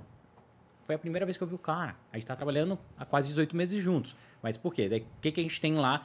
Que daí fica a dica para quem quiser trabalhar online. A gente tem o Slack, canal de comunicação principal, e a gente usa muito o Discord. Discord e o é Discord, o que, que a gente É fez? o escritório. A gente criou, cara, é o nosso escritório. escritório e as mesmas salas que a gente tinha antigamente, tem as salas lá. Então eu tenho o quê? Mesa do Breno. Eu fico o dia inteiro com o Discord aberto, canal de áudio liberado, na mesa do Breno. Vou, vou te dar uma informação pegar? triste, tá? Na semana passada, eu acho que teve um, um player nosso lá, gente boa pra caramba, Lendes, que mandou pra gente um, um aplicativo que dá pra você ver tudo o que tá acontecendo no Discord privado. No nosso caso, o nosso Discord é aberto pra comunidade, né? Aham. Então os caras estavam vendo as nossas reuniões com a Jambô. Foi, mano. Se tivesse Cara, um nude lá, foi- os caras iam foi- é. pegar. Boa noite. Foi bizarro. Aí a gente começou a tirar as coisas que a gente tinha privadas da empresa, do Discord, e começamos a jogar pro Slack. É, o que a gente faz é canal de áudio no, no Não, Discord. mas o cara conseguia, eu não, sei, eu não sei até que ponto que os caras conseguiam ver se eles estavam vindo alguma reunião estratégica Ah, nossa. depois- É, depois um um exploitzinho que tinha no Discord e um, um player, tipo, pô. Olha lá, obrigado, ó. inclusive, passou Obrigado, pra gente, Lendes, mano. Ó, aí, acabei de receber aqui uma viu? mensagem do Auri. Tá? O Auri foi meu CFO há muito tempo, tá na nuvem agora, uma outra startup animal que tá crescendo muito. Ele falou assim: fala pro Igor que eu ajudo ele a fazer um planejamento estratégico, se ele quiser aí no Flow com o maior prazer. O cara é foda, cara. Aí, Ó, pô, acabou- eu quero. Acabou de Humilde. chegar aqui, ó. O cara, o pouco cara é boa. o contato abração dele. pra você, cara. Ó, deixa eu falar um negócio só em, relação a esse- essa transição entre, entre escritório e home office, né? Porque a INCN tem 12 anos. A gente fez, cara, vários jogos antes de começar a desenvolver MMO. Eh, e a gente né, entrou pan- pandemia, era só escritório e migrou de repente para só home office, todo mundo, sabe? E, cara, mudou muita coisa. E a gente teve que se adaptar. Vocês já, já entraram se adaptando é, para o mais sistema fácil, de home é. office. A gente teve que mudar todo o sistema que a gente fazia. E cultura foi chave para isso, assim, sabe? A gente está até hoje se adaptando, na verdade. Mas de- uma, uma empresa que, na, época que começou a pandemia, a gente já estava beirando os 50 pessoas, a gente teve que transpor tudo e a gente transpôs para o Discord, cara, que é sensacional. Tá Discord, cara, bem, você se sente entrando no ambiente de trabalho ali. Você vê a galera nos canais de Dá bom voz, dia, você, é, você vê a dá, galera trocando cara, ideia, você animal, consegue animal. acompanhar tudo. Só que você, se você não tiver uma postura de conseguir ir trazendo igual você falou, fala, fala pra galera, liga a câmera, aparece aí, entra aí, vamos lá, vamos trocar ideia, vamos estar junto. Porque senão, aconteceu comigo, cara. Quando a gente foi fazer um evento presencial ali, eu olhei pra galera, falei, mano, então mudou a empresa, né? Eu tô conhecendo ninguém aqui. Se você Baba querer- cresceu. Sabe, é, ma- mas o, o principal que mudou, cara, que a gente sentiu uma, Faz uma diferença nessa grande- barba, cara. Baba bonita, né? Não, são os produtos, os produtos. É, produ- é produto de que deixa fofinha. Tá. Shampoo, shampoo, shampoo. Desculpa te interromper. Não, imagina, tá chamando a atenção, né? Tá bonito, é que eu tá prometi bonito. pra galera do Profane que eu só ia, só ia cortar a barba depois que lançasse o jogo. Agora eu tô ferrado que eu tô vendo o Papai Noel o jogo no lance. mas, mas Mas voltando. qual- agora, qual que é a data? Qual que é a data? Cara, a gente tá sem data por enquanto, mas assim, a gente, a gente tem é, datas de entrega de fases, né? A gente tá faseando, tá? Já aprendeu um pouco na marra, mas estamos faseando. Então a gente. Fase 1 já foi entregue, a gente vai começar a fazer testes pontuais com a comunidade agora. Ah, fase 2 a gente, te- a gente entrega em maio, depois a gente tem uma fase 3 em julho e depois mais uma fase no final do ano. Então, assim, isso isso Então, beleza. fases que a gente Esse vai tá ano, testando com a então- comunidade. Tem então, quatro entregas. vamos entrar pra Tem jogar Profane. entregas. Vamos lá, hein? Cara, Esse mano. ano o Profane Ah, será público, então Pô, vai já lançamento. o Profane já foi público, Eu cara. não joguei, a não comunidade. joguei, jogar, ah, mas você apareceu só depois, não estaria. Eu conheço Aí, o mundo já é- PK lá, Cara, vamos, velho. você precisa. Tem como botar o Profane? Mano, você precisa. Cara, dele, Profane é do caralho. Profane? Tem vídeo, Tem, você entra no YouTube aí, escreve Antes- Profane aparece de tudo. Aí Cara, tem até o próprio você canal vai- do YouTube do Profane, cheio de vídeo Ô, lá, se ô, quiser ô, procurar. Ô, você vai olhar e vai falar: caralho, essa porra é brasileira. Não, é foda, Não tô de cara. sacanagem, não, mano. Tem quanto O tempo jogo que dele é foda, desenvolvendo? Ah, O Profane está há sete anos de desenvolvimento, já teve alfa, que a gente hoje chama de pré-alfa, porque agora a gente está desenvolvendo um alfa. Mas, mas o pré-alfa foi jogado, a gente vendeu ali pacote de fundador, a galera entrou. Aliás, salve aí para a comunidade do Profane, tamo junto. Que animal. Cara, teve, cara, guilda dominando, a gente construiu a história do jogo ali com, com o Profane. Agora, ó, esses últimos vídeos você eu tá me vendo a nova senti cara. muito representado por isso daqui. Pega eu não o vou vídeo de mentir, baixo não, aí, tá? que esse daí só tá mostrando coisa. Esse daí Não, mostra um a, a mulher da... com vitiligo aqui, eu me senti representado pra caralho quando eu vi. Eu Pô, da hora, fica- a sério. gente fica feliz, cara. São várias etnias aí dentro, cara. Ó, no, Igor, olha isso. No Profane tá do você cara- tem liberdade de fazer o que você quiser. Você Antes- coleta aí madeira da árvore, constrói uma casa. Esse vídeo aí mostra o personagem construindo uma casa do zero, uma vilazinha com os sistemas de craft dele e tudo mais. E, cara, eh, esse daí era o continente de Portos. Tinha três continentes na época do pré-alpha. Isso aí é tudo do pré-alpha. Agora a gente já tá, cara, dando um posso- revamp no gráfico, tudo. Pô, Dúvida técnica mesmo, tá? Ah, manda Você tá fazendo aí um, um desenvolvimento há sete anos, né? Como você mantém tecnologia, cara? Quanto tempo... Como se mantém? Ah, você Da- da diz, você Isso. diz dela evoluindo? Exato. Cara, é por isso que a gente tá fazendo um refactoring gigante agora, né? Puta, cara. Você Mas posso reza falar, pra a gente não engine. Você reza. Precisava fazer. É muita oração e confiança. Cada cara. vez que É, a reza é gente importante, reza é importante. é. Promessa, negócio da barba. Ah. Então, mas, tipo, ah, a, a gente poderia ter continuado com a tecnologia desse jogo e ia estar tudo bem. Só que, a gente, cara, a primeira coisa que você pensa é em escalabilidade, né? Então, ah, a gente começou a a entender também, cara, a gente não nunca tinha feito MMO antes. Agora a gente pode dizer que a gente fez um MMO já, que é o Profane Pre-Alpha. Agora estamos fazendo o que para nós é um Profane 2, mas para a comunidade é o Profane Alpha. Legal. É, então aprendemos muito com essa versão e tudo que a gente aprendeu aí a gente está trazendo para a nova versão, é, trazendo aí muita, muito do aprendizado e, e principalmente feedback da comunidade que tá, cara, tá até hoje com nós ali é, trazendo feedback para tudo. A gente tem uma área no, no Discord da comunidade do Profane que é só de sugestão e, e todo mundo vota nas sugestões que estão sendo dadas lá. Tem um bot, é mó da hora isso. Tem um bot que você faz uma sugestão para ele e aí a galera vai lá e vota, vota. e aí o próprio bot ranqueia as mais votadas. Pô, assim, é bem da hora, cara. Então a gente faz reunião, a gente já fez até podcast dentro da ICN falando sobre as sugestões mais votadas da comunidade, assim, cara. Então, ó, coloca uma data aí, vai final do ano. Tem que Olha, botar data. Tem que colocar a data. Comigo é assim, Fazer cara. Tem que pressão botar no data, rapaz. velho. A gente só trabalha com data. Tem que botar a data. Tem data, tem data. A USM tem, a USM vai fazer um ano e pouco. Antes de eu abrir a USM, eu conheci o Beltrán, que o Júlio, é, o ACO da Level Up, que, que, que já veio aqui no, no, no Flow, me apresentou. Eu falei, cara, eu conheci o Beltrán, aí ele, não, vamos, vamos fazer alguma coisa assim, aí me deu um chá de cadeira, assim. Chá de cadeira? Foi, falou assim, não, vamos ver aí, vamos ver aí. Não, vamos ver, vamos ver. Vamos Passa lá ver. em casa. Vamos ver o veneno do carioca. Fala, vamos ver o veneno do carioca. eu fui. Eu- Não é? A gente entrou fundo no papo, É. falamos de último online. Falou, cara, a gente Não, fomos- começamos a discutir por que, que o jogo não era top E ficou, down. e ficou por ali, tá ligado? Aí depois eu montei O o, cara ficou estúdio. sentido aí, ó. É, dá que isso, Coração. cara. Ó, já ia perder Qual no é a jogo Cazé? dele, cara. assim, já- Como é casé, ótimo. Cara, pior que minha mulher falou essa porra quando ela viu a foto do Casemiro, mano. É Falou esse sério? cara é igualzinho aí, tem um memezinho dele tocando pandeiro, assim, e fica toda hora botando no grupo Não, aqui. pior que o Acriano falou que tu parecia o Casé, eu falei, não parece nada, não parece. Aquele, aquele menino tocando pandeiro não é você? Não, sou eu não. Caraca, fui enganado até hoje, cara. Aquele que a gente bota no o grupo direto. no grupo. Do Casé? Não, não é ele não, mas... É o Casé, velho. Eu olhava e falava, caraca, olha o André mandou mal bem no pandeiro, velho. É o stickzinho do WhatsApp que o Casé bate no pandeirinho assim, tá ligado? Pô, fui enganado Mano, nunca, mesmo. nunca foi ele. Você, cara, você devia falar que é você, cara. Pô, queria. Vai lá, vai lá. Desculpa aí. Não, vai lá, vai lá. Cara, não, eu queria ah, te perguntar de, de novo. Tô no mercado há pouquinho tempo. O que, que um ah, mobile mudou pra vocês? Assim, Você mudou diz no, alguma no coisa? começo da indústria mobile Exato, ali. é, que, que você já estava desenvolvendo, Cara, você já tinha um games e tal. Ah, olha, quando começou a indústria mobile, na verdade, ah, quando, quando começou, cara, Angry Bird saiu, todo mundo quer fazer jogo mobile.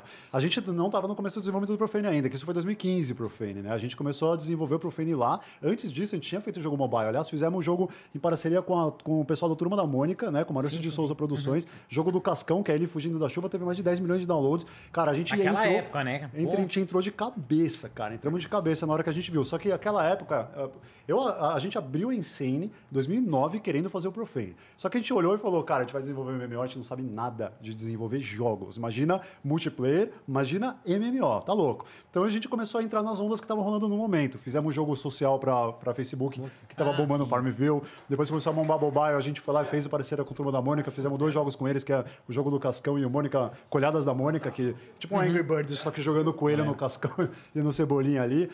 Eu lembro Isso dessa daí- época, essa época a gente meio que concorria, Ah. entre aspas, porque eu tinha ponto mob, fingertips, tudo e a gente fazia mobile marketing. Ah. E daí tinha uns gamezinhos que a gente tinha que pegar. Por- e daí, é, por isso que eu te perguntei, porque, cara, vocês podiam ter surfado muita onda do mobile, né? Vocês já faziam um game pra caramba, assim. A gente tinha o know-how, mas eu era o sabotador da empresa, cara. Eu era o cara que via qualquer projeto dando certo, eu ia falar, ih, essa porra tá dando certo.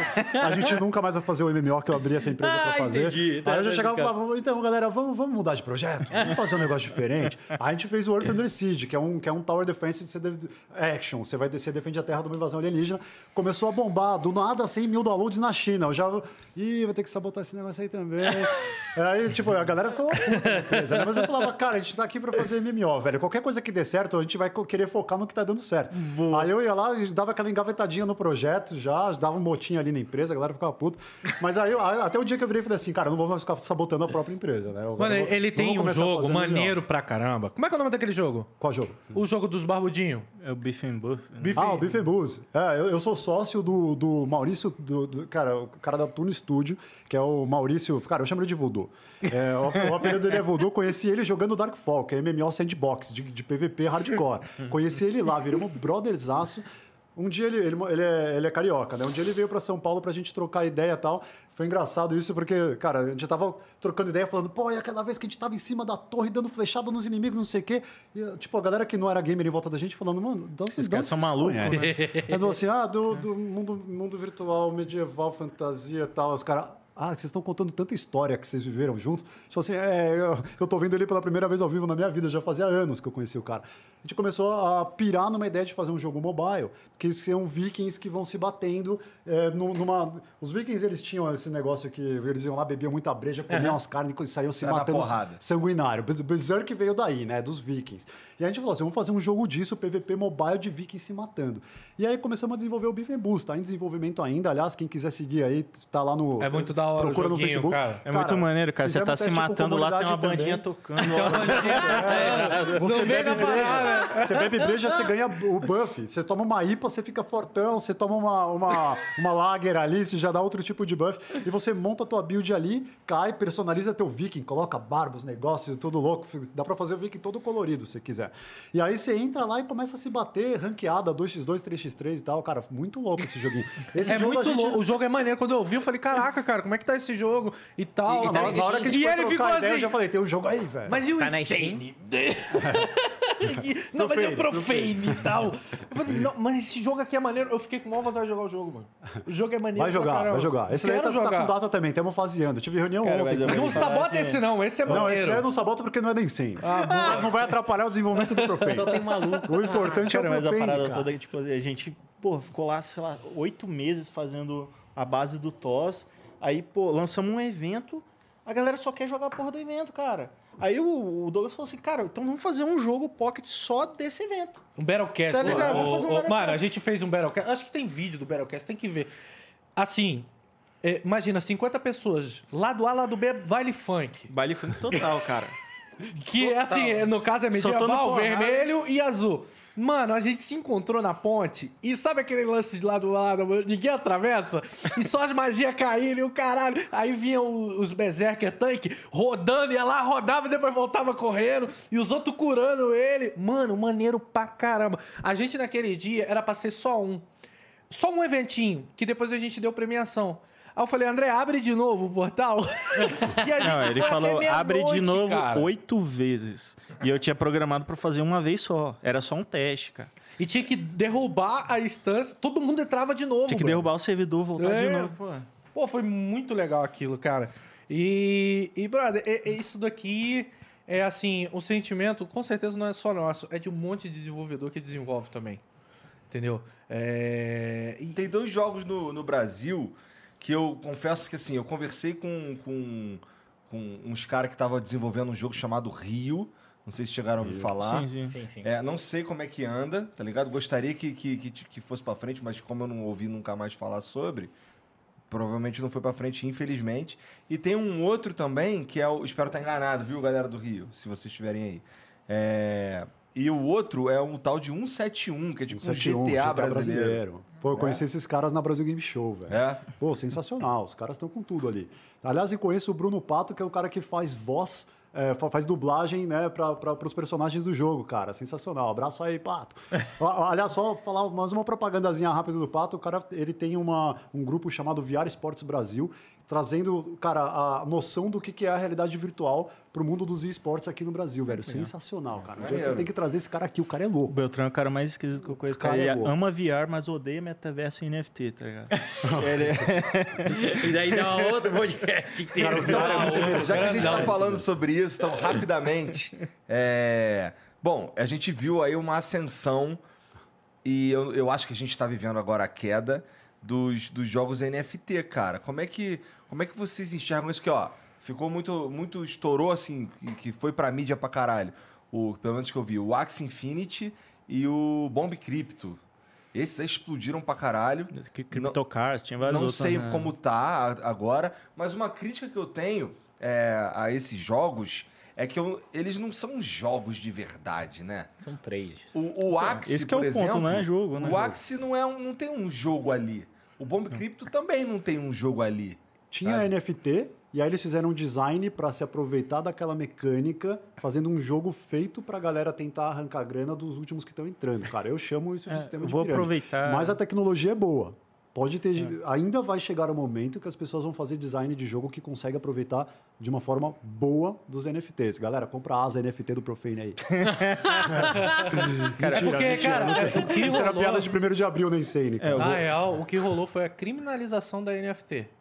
Tipo, NFT é uma tecnologia ótima, é legal pra caramba, mas o modo de como estão usando ela que não é Exato. legal. É, f- é- é isso, basicamente isso, entendeu? Então, é aquilo. A gente viu os jogos NFT subindo, tendo uma receita absurda e depois descendo, em questão de meses.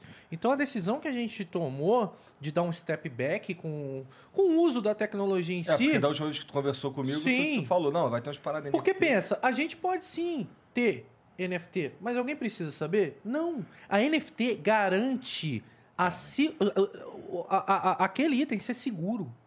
É de que nem, ninguém vai é ter igual. Entendeu? Mas o modo de jogo play to earn é algo que, cara, pode. Eu, eu já estudei muito isso Dá e problema. até agora não consegui entender como se sustenta. Ou seja, não se sustenta. Entendeu? Não se sustenta. Ou tu é burro. Ou eu sou burro. Ou eu sou burro e, na boa, me prova o contrário. Eu sou um cara completamente mente aberta. Por quê? Porque, cara, isso é, ia definir o que, que a gente ia fazer no estúdio. Ia e a gente teve risco, essa né? tomada de decisão. Por isso o crowdfunding e tal, e, e, e vamos conseguir dinheiro de outra forma. Entendeu? Qual que é a meta de vocês lá no Toys? A gente tá com a meta de tudo ou nada de, de meio milhão de reais. 500 mil. Entendeu? A gente tem 60 dias para bater essa meta. Quanto que tá aí? Já? Cara, vamos ver, né? Deixa eu ver aqui. Hoje é o primeiro dia. Tô até meio nervoso aqui agora, hein? Porra. Do nada, assim, ao vivão. É. Cara, É, olha é, só que é. louco. 102 mil. Aí, ó. 102 mil. Então você já tem um quinto da meta. 20%. É. É. Mas assim, a gente quer. Mano, o que que acontece? Quando a gente bate a meta, a gente tem condições de engordar aquela recompensa que você comprou. Então, se a gente conseguir mais, a gente consegue oferecer mais, sempre, entendeu? É, se eu não me engano, o, o- Exemplos aqui, o do Jovem Nerd, eu acho que era de 500 mil também, ou um Eles pouco foram, menos. eles foram colocando coisas depois. Eles foram né? colocando coisas depois. Pô, os caras chegaram a 8 milhões, mano. Caralho. É. E, cara, o produto que eles prometeram cresceu de uma forma que ficou um negócio muito foda. Entendeu? E eles, pô, é isso daqui que a gente garante agora. Então, a gente, com mais dinheiro, a gente vai conseguir fazer coisas mais foda. Tipo, Batalha Marítima. É um negócio que a gente quer muito fazer, mano. Entendeu? Seria da hora a galera pá, barquinho, porradaria, barquinho, tomar território. E eu teria coragem de fazer isso? Não. Cara, eu sou assim. O jogador PVE e um cagão. Porque no nosso jogo, a galera é muito hardcore PVP. Mas a gente aprendeu que muita gente gosta de PVE também. E falou, pô, a gente tem que enxergar a galera do PVE. Porque eu tava no nível de treinar tecelagem para construir roupas pro meu, pro meu guilda. Muito nerdola, né? Não, mano, eu tava Caralho, o cara podia maneiro, pegar uma né? espada maluca pra Sai arrancar matando a cabeça, mundo, o cara podia Tava fazer maneiro. Igor, tava maneiro. O, o lance é que a gente distribuiu assim, basicamente. Não, precisa de um tecelão, pô. Tem que ter o tecelão. Tem Qual o problema do seu tecelão? Tem que ter um um problema. comércio. Eu falei, galera, eu, eu preciso de linha e as paradas. A galera trazia, eu só tô, tô, tô upando a tecelagem. Pô, faz umas armaduras foda pra caramba pra galera. de pano. Entendeu? É, Eu pô. apoio, eu apoio. Isso Aí- é RPG de verdade, cara. Quando Isso você é não, RPG. não é só baseado no combate que o mundo tá sendo construído, cara. Isso é, Isso é verdade, concordo contigo. É, é uma parada que, que você, por exemplo, um bagulho que eu, que, que, eu, que eu acho que é escroto, assim, imagina, o cara é tecelão e muito foda na porrada ao mesmo tempo. Pra ele conseguir isso, na minha opinião, ele ia ter que desprender horas pra caralho no Muitas, jogo. muitas horas. Dois caminhos diferentes. Dois caminhos Isso, absolutamente diferentes. é. E assim, mas é, mas é uma parada de Você tem, você, Não. você tem players de diferentes tipos, né, cara? Tem a galera que gosta mais de ficar lá matando um monstrinho, tem Tem o cara que que... gosta mais de ser comerciante. É comerciante, aí você dá a possibilidade de ter todo mundo ali dentro convivendo em certa harmonia. Obviamente que uma hora ou outra alguém morre, né? Sem querer, Mas- tropeça, Sem né? querer. É, porque, mano, como é, como é que Tá tava sua dividido esse fazendinha aí, lance? pô, que pena, eu precisava passar por aqui É. com, com um com um exército inteiro, a sua fazendinha tá atrapalhando, né, amigo? Não dá, não dá. A gente tinha dividido assim, na, na cidade de Vêndalo, nada, ninguém morre, tem os guardas de Vêndalo. Saiu, porradinha começa a comer, mas assim, você não morre. Na área vermelha, você morre, perde um pouco de item. E na área preta, Já é era. full loot. Morreu, perdeu. Porra, eu queria atravessar meu jumentinho, que tinha um jumentinho de carga bom pra caramba. Pegava meu jumentinho, tava todo feliz, mas os caras vinham em cima de mim, velho. Aí eu falei com o André, André, vamos botar um, um- um caçador de recompensa em venda pra gente juntar um dinheiro, contratar o cara, pra ir pras outras áreas, brother. Porque se o cara quiser bater, vai bater. Vai, a porrada, meu, meu, meu guarda-costas tá lá, entendeu? então esse que é o legal de, além de você jogar o jogo, você ser o desenvolvedor do jogo. Mano, você tem uma Você ideia, vai você pode descobrindo fazer. na hora os problemas que. que problemas Esse era o meu problema. Não sei se era o problema da galera, mas era o meu problema. Porque, cara, os caras juntavam em cima de mim, velho. Não conseguia fazer nada. Aí, me- aí eu fui e ganhei no evento um unicórnio. Unicórnio RGB brabíssimo. Quando ele corria, saía arco-íris. aí eu falei, mano, ninguém me pega nesse Não, unicórnio. o que mais me deixa impressionado é que teve um cara pra modelar a porra do unicórnio. Mano, tenho, o unicórnio é E brabo. botar o efeitinho RGB. botar- Não, tem meu cachorro, mano. Tem o Tantan. cachorro. O Tantan eu vi. Mano, o, o unicórnio corria pra caramba. Mano, eu passava, a galera vinha atrás de mim. Por quê? Se me matasse, ganhava o unicórnio. e aí, velho? Isso Porra. por si só já é um evento pra comunidade. Falar, cadê o unicórnio, velho? Cadê o unicórnio? Vamos matar o unicórnio? cara do unicórnio. Cara, Pô. no, no Profane a gente fez um evento lá que a gente encheu dois barcos cheios de, de loot, cheio de loot. E a, a gente, nós devs, o time da Insane, saiu dirigindo esse barco. A gente falou: olha, cara, montamos, uma puta apresentação, mostramos o mapa inteiro do Profane, falamos: a, a nossa rota vai ser essa, a gente vai vir aqui, sai dessa região, vem pra essa outra, vem pra esse outro continente aqui. Cara, a gente entrou no jogo. Quando a gente estava fazendo a primeira curvinha numa península assim de barco, a gente já estava tomando tanta flechada que já afundou um barco. O o cara deve ir nadando na água, assim, já morrendo desesperado. Quando a gente foi passar pela beberinha, começou a pular os caras dentro do barco que eu tava, eu já pulei do barco, saí nadando, falei, tô morto. Cara, a gente não conseguiu fazer uma curva na península, afundou os três barcos. Os caras lutearam tudo. Deve só se fode, mano. Cara, Jogando o próprio jogo. É, você ferrou forte. Só se É, mas no teu caso, Você é o maior- tu, chamou os caras pra te fuder, né? Era pra ser um evento duro, que ia durar. Cara, cara, a gente foi alvejado por flechas. Cara, os caras estavam lá em cima da montanha tirando flecha lá de longe, assim. Não consegui nem ver de onde tava vindo. Ainda mais, se- deve também ser auto-sabota, né? A gente foi lá e criou todo um sistema de dia e noite e tal. Na hora que a gente começou a fazer a curvinha, acabou, o sol se pôs, noite, não tava chegando nada. Flecha, cara, filme de terror, assim, pros devs, né? Pros, pros players foi irado. né? Não Os vê as flechas Então chegando. pronto, é isso que importa. É, se criou um momento épico pra eles. Eles ficaram felizes, a gente que ficou triste, cara, mas, mas tudo bem, assim. Mas isso Mas aí dá vontade de voltar. Aí, vai ver na próxima o que, que vai acontecer. Cara, vai mas um Vai chegar a deve voadora aqui, soltando flecha do céu. Mas isso que eu acho foda dos MMOs, que você tem histórias pra contar, cara. Perfeito. Você cara. fala assim, pô, Que história que MMOs. você tem? Raramente você vai ter uma história de uma batalha de, de luta que é foda, épica, tá ligado? Ah, o campeonato mundial de T-King foi foda.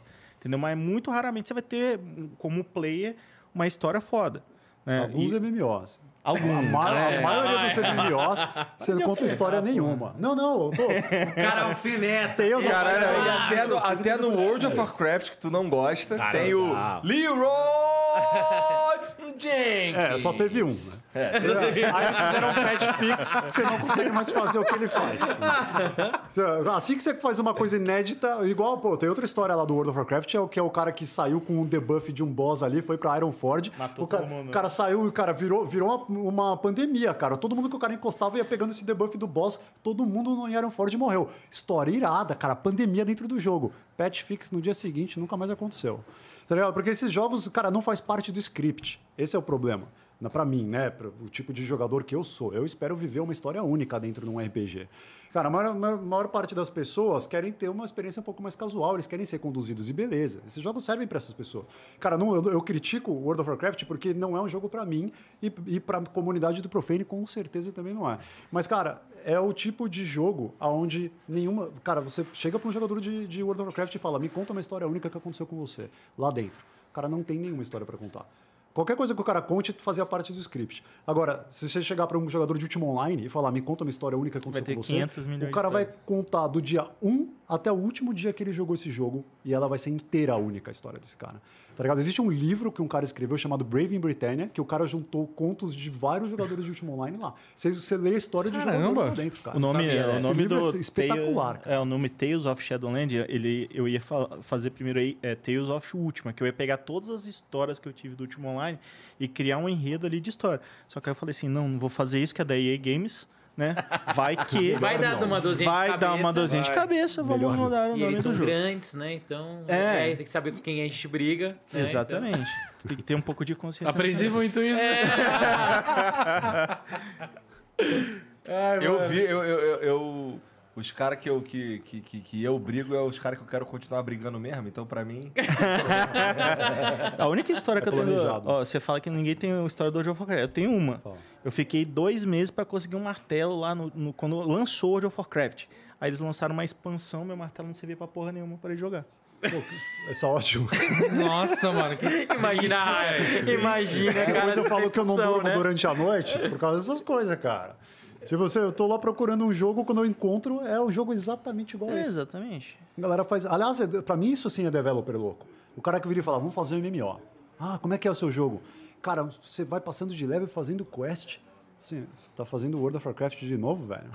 Tem certeza? Porque os caras são gigantes, tá ligado? Tipo, É, isso é a mentalidade esse tipo de Você MMO quer brigar com eles? Não dá pra Saca? competir, né? Não dá. Não, se tu tá afim de cada seis meses pagar uma nova expansão e começar tudo de novo pra ficar. Porque é tipo me assim, fala, ou é, lançou uma expansão nova, tudo o que você fez pra trás vale de porra nenhuma, porque você vai ter que fazer tudo de novo. Ou pô. você pode só comprar pra chegar no level 100, né? É, se você for pagar os caras dos boot lá, né? Tem um monte de gente que vende conta pra cacete até hoje, né? Então, assim, é Dá uma, pra dar respec. é uma, uns mas é uma assim. experiência que, tá ligado? Pra quem quer uma experiência legal de game, assim, não é uma... Experiência Che- memorável não existe. É que a experiência dos caras é de horas, mano. É tipo, é horas jogando MMO. Tipo, quem é jogador de MMO Roots é, é muito Não, tempo foram oito anos. É. jogando, Não foram horas, não. Oito e, anos. E, a- a- assim, a gente conta muito com isso. Tipo, a gente tá fazendo um jogo pra perdurar anos. Porque o jogador de MMORPG, ele tem o costume de, mano, passar anos da vida dele e ele jogar aquele jogo.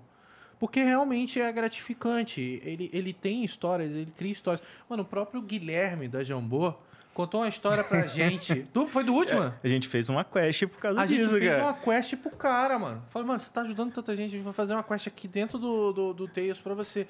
Que, cara, a história. Aí, ó, ba- questzinho, ó, tá vendo? É. Questzinho. Não, mas assim. A gente vai conversar sobre isso. Cara, Vamos cara, ó, conversar sobre eu, eu vou, eu vou tentar re- eu vou tentar resumir a quest que o, Guilherme, o que o Guilherme passou de experiência. Ele falou assim, cara, eu vou apoiar vocês e vou fazer o crowdfunding junto com vocês. E a Jamon, porra, maior produtor de RPG do Brasil. Porque eu tive uma experiência no último online, que é o jogo que vocês têm de referência, que o Beltran também tem. Que eu e o meu amigo fomos numa ilha e lá no último online não tinha esse negócio de nível de personagens. Você podia ir pra qualquer lugar e morrer lá, né? Foi eu e meu amigo, juntamos dinheiro, compramos um barquinho. Entramos no barquinho e fomos bater a ilha. Chegamos lá, tomamos um pau federal da- dos bichos que tinha lá. Eu morri, voltei com a almazinha, que no último lá, quando você morre, fica uma almazinha. E entrei no barco. E meu amigo tava voltando, tomou o último hit do bicho, morreu também. Só que a gente tinha dado comando pro barco andar. Aí ficou o navio fantasma, os dois lá. O barquinho andando. O barquinho ficou à deriva. Os dois caras. Então, no tipo, no nosso jogo vai ter um deriva. barco à deriva com esses dois fantasmas. Aí eu pra respeito, ele, velho. Não, não tem como, a história Cara, é e muito esse legal, tipo velho. de história você só vê, assim, em jogos assim, cara. É Cara, muito eu, eu, eu- eu fico zoando com esse negócio de quest, mas eu não tenho problema com quest. Eu tenho problema com a qual quest é implementada no jogo, né? Que você vai lá, entra num, num MMO convencional, pra gente parar um pouquinho de falar o nome, né? tá ficando chato. mas, tipo, você entra num MMO mais convencional. Cara, a primeira coisa que tem é um carinha virando e falando assim: minha fazenda está sendo atacada por lobos, me ajude. Você vai lá, ajuda. Aí, aí você tá saindo fora, chega um próximo carinha, o NPC, ô, minha fazenda está sendo atacada por lobos. Você fala, porra, NPC, não acabei de te ajudar com esse negócio, cara, aí, vai, o que, que significa isso que eu fiz aqui, saca? Então, assim, quando, quando a quest, ela tenta trazer uma profundidade de lore, saca? Aí, beleza. É uma cara, no Profane vai ter quest, só que a quest é NPC que tá lá tentando, de fato, fazer alguma coisa no mundo. Vai ter NPC falando, eu quero construir uma cidade aqui, preciso de madeira para construir minha casa. Você faz essa quest para o NPC, o NPC constrói a casa. É tão difícil de pensar num negócio desse? Eu falei, não, posso ficar bravo agora? Lógico, pode, mas você tem todos os Cara, direitos. uma revolta, mano, tranquilo. Você tem todos os Se eu fosse convidado no seu jogo, eu, era- eu ia ser aquele cara que tá o tempo. Ih, não tá dando certo com esse convidado. Não, mano, olha só, cara, você é assim, você ac- você acelera muito rápido, brother. Você ficou tão frustrado com, com esses jogos que você foi lá e fez o teu. Ele acelerou muito, mano. Não foi só um negócio, ah, porra, fiquei puto com essa parada. Não, cara. Ele, eu vou fazer essa porra direito. É tipo o cara da Lamborghini que ficou puto com a Ferrari, comprou a Ferrari, achou um lixo e falou, vou fazer um carro melhor. Foda-se. E foda-se, fazia trator, vou fazer a Lambo. E tá aí. É esse cara, velho. Isso aí foi o Breno lá vendo as filhas dele jogar no Roblox, ficou puto. Ficou puto. Melhor coisa, mano. Quer jogar um jogo, vai jogar direito. Vamos fazer Vou um jogar jogo. direito. Roblox? Tem mensagem pra nós aí, Vitão? Tem? Deixa eu ver aqui. Tá. Caraca, mano, é muito da hora. A paixão é grande. Só vai Então, ó, enquanto eu vou galera- abrindo aqui, ô Ratão, fala de novo aí o, o, o link pro cara apoiar lá o, o Cara, catarse.me barra TOS. Entendeu? Bem simplesinho e tal. E aí lá tem, tem, tem os tiers. Tem os tiers, tudo bonitinho. Ah, queria até agradecer o pessoal da Dumativa, cara, que ofereceu dois produtos pra gente do estúdio deles. É, que os primeiros, é, eu acho que 150 que comprarem um, um determinado nível, lá tá bonitinho. Vai ganhar esses dois jogos. Então, pô, tá divulgando, ajudando a gente. Eu falei, cara, se aparecer um outro produto, você fazer um crowdfunding, pode contar comigo é, para essa ajuda aí. Então, muito obrigado, pessoal da Dumativa aí, o Rafa. E, cara, Vocês, vocês, é, eu não sei quantas, quantas produtoras de games existem no Brasil, mas vocês trocam ideia entre si? Também não sei. E eu juro pra você, eu procurei, mas assim, eu não procurei dando carteirada falando que era rato borrachudo. Aham. Eu procurei numa boa, pô, porque eu queria colaboração e tal, pra aprender a tipificação de negócio. Só que eu não, não senti muito uma. Sabe, uma, uma vibe de união, assim, tipo. Pra, pra algumas pessoas, né? O Breno. sim, sim, pô, o Breno é, e tal, mas assim, o, Beltrán, próprio o Beltrán, Júlio. o Cara, Júlio. tem uma galera boa que a gente troca ideia assim, sacou? Mas tem muito mais. A gente tá falando assim, tipo, eu sei que aqui no Brasil tem muitos estúdios. Cara, assim, eu sou super aberto a conversar com vários outros estúdios, produtos que vocês tiverem e tal. É, porque, como eu falei para vocês, como eu falei aqui, pra fazer um jogo não é só ter desenvolvedor. Entendeu? Cara, mas a Tipo, gente tá aberto lá, cara. A galera que, que desenvolve jogos que quiser colar lá no Discord, cara, trocar ideia, tá ligado? Tá direto. Cala a boca, diz. Tá trocando ideia direto lá, cara. Entendeu? De, se surgir dúvida técnica, alguma coisa assim, a gente chama um, chama outro e vai trocando, cara. Tem muito dessa história, não. A ideia é somar. A ideia é é somar, somar, cara. Eu cara. sou muito nesse lance do ganha, ganha, ganha, entendeu? Tipo, não tem. Tipo, pra você ter ideia, a gente tá aqui, entre aspas, a gente é concorrente, entendeu? Mas numa boa, todo mundo aqui tá su- se ajudando e todo mundo aqui tá ganhando. Eu vejo como todo mundo aqui ganhando. Cara, o eu mercado quero é embrionário. que. É, A gente precisa fazer ele crescer junto, senão não vai crescer. Então, cara. eu quero, cara, que, que pô, o Profene saia e exploda no mundo. Esse ano ainda. Esse ano Esse ainda. ano, esse ano. Vai ter, vai ter teste. Eu quero Boa, que boa. o PS KXD e os outros produtos que o pessoal da Afterverse lançar, que estoure também. Quero muito que Tales of Land vá pra Ásia, entendeu? E bombe lá. E, cara, tanto assim, pô, o pessoal da Domativa que vai fazer o jogo do Selbit também, cara. Pô, o jogo do Selbit já nasceu estourado, mano. Então, tipo, quero que vende mais, eu quero que todos eles derem certo. Então, hoje, assim, eu vejo que se o nosso produto der certo, a gente vai abrir um caminho de luz, entre aspas, assim, só metaforando aqui, pra caramba, olha só o que, que apareceu ali no Brasil. Vamos dar uma olhada nos outros produtos que tem? De repente, vai vir uma puta publish que vai ver um produto que dois garotos estão fazendo. Ô, vamos conversar? Traz, faz todo o trabalho de growth e, mano, estoura. Isso pode acontecer, velho. Dá pra acontecer. Me dá uma agonia tão grande da gente não dar essa visibilidade às vezes. Então, pô, caramba, vem, conversa com a gente. Eu sou um cara que, pô, sou influenciador, consigo dar visibilidade para vários produtos, entendeu? Eu vou ainda bolar alguma ideia. Ainda são 60 dias de campanha, ainda vou bolar alguma ideia pra tentar chegar junto com essa galera. Que é a minha vontade, mano. Eu não vou perder nada se eu ajudar outro estúdio, mano. Não vou, velho. Vocês já vou. foram no Big? Ah, o Big Festival, o evento de. Infelizmente de não, dele? cara. Pô, porque lá. A gente cara, quer é ir em onde você festival. todo mundo. Porra. Todo a gente mundo. pode até ir, mas a gente não, não, deu pra se programar pra ir como expositor. Ah, normal, Entendeu? você tudo no seu tempo também, né? Mas assim, é uma- um negócio que tem que estar no planejamento. Uma Você já foi expositor pra aqui no Brasil? Você Expo- já foi pra Gamescom, não foi? Expositor?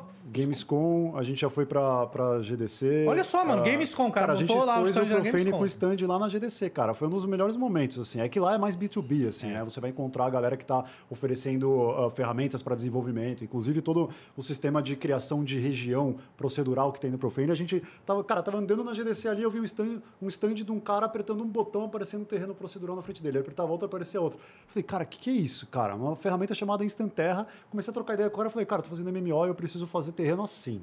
Aí o cara falou, vamos fazer uma parceria aí.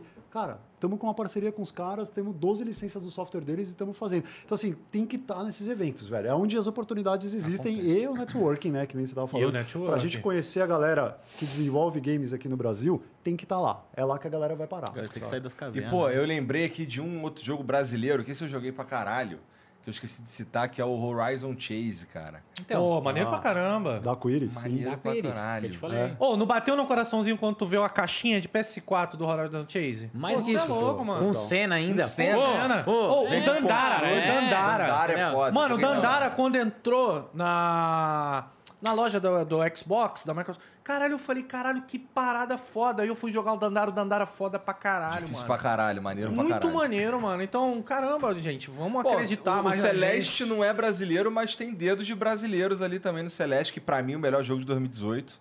Esse daí. A gente não tem uma história, alguma coisa com God of War aqui no Brasil também? Cara, o diretor de arte! É. Diretor de arte! O Rafa. Rafa. Porra, Rafa. Grassetti. Grassetti. Isso, pô, de vez em quando eu troco ideia com ele aqui, que ele, ele é fissurado em A impressão gente fez um 3D. flow com ele também, assim, meio a foi a distância, mas a gente fez. Pô, mano, o cara é diretor de arte do God of War, mano. Você é louco, ele já sabe tudo que vai acontecer no God of War Ragnarok. Para, véi! Esse sim é o contato que a gente precisa. Contato né? Mano, é assim, e o cara é brasileiro, então, gente, eu vou parar Inclusive, de em chorar 2018, quem ganhou foi o God of War. Salve Rafa, mas assim, pra mim é Celeste que, que tinha que ter ganhado aquele jogo é incrível. Incrível. Super, assim, visualmente simples, mas muito foda. Que jogo Muito foda. foda, mano. Cê é Muito louco. foda. Bom, deixa eu pegar aqui as mensagens que eu falei que ia pegar. É, O Nexen Gaming mandou aqui, ó. Olá a todos.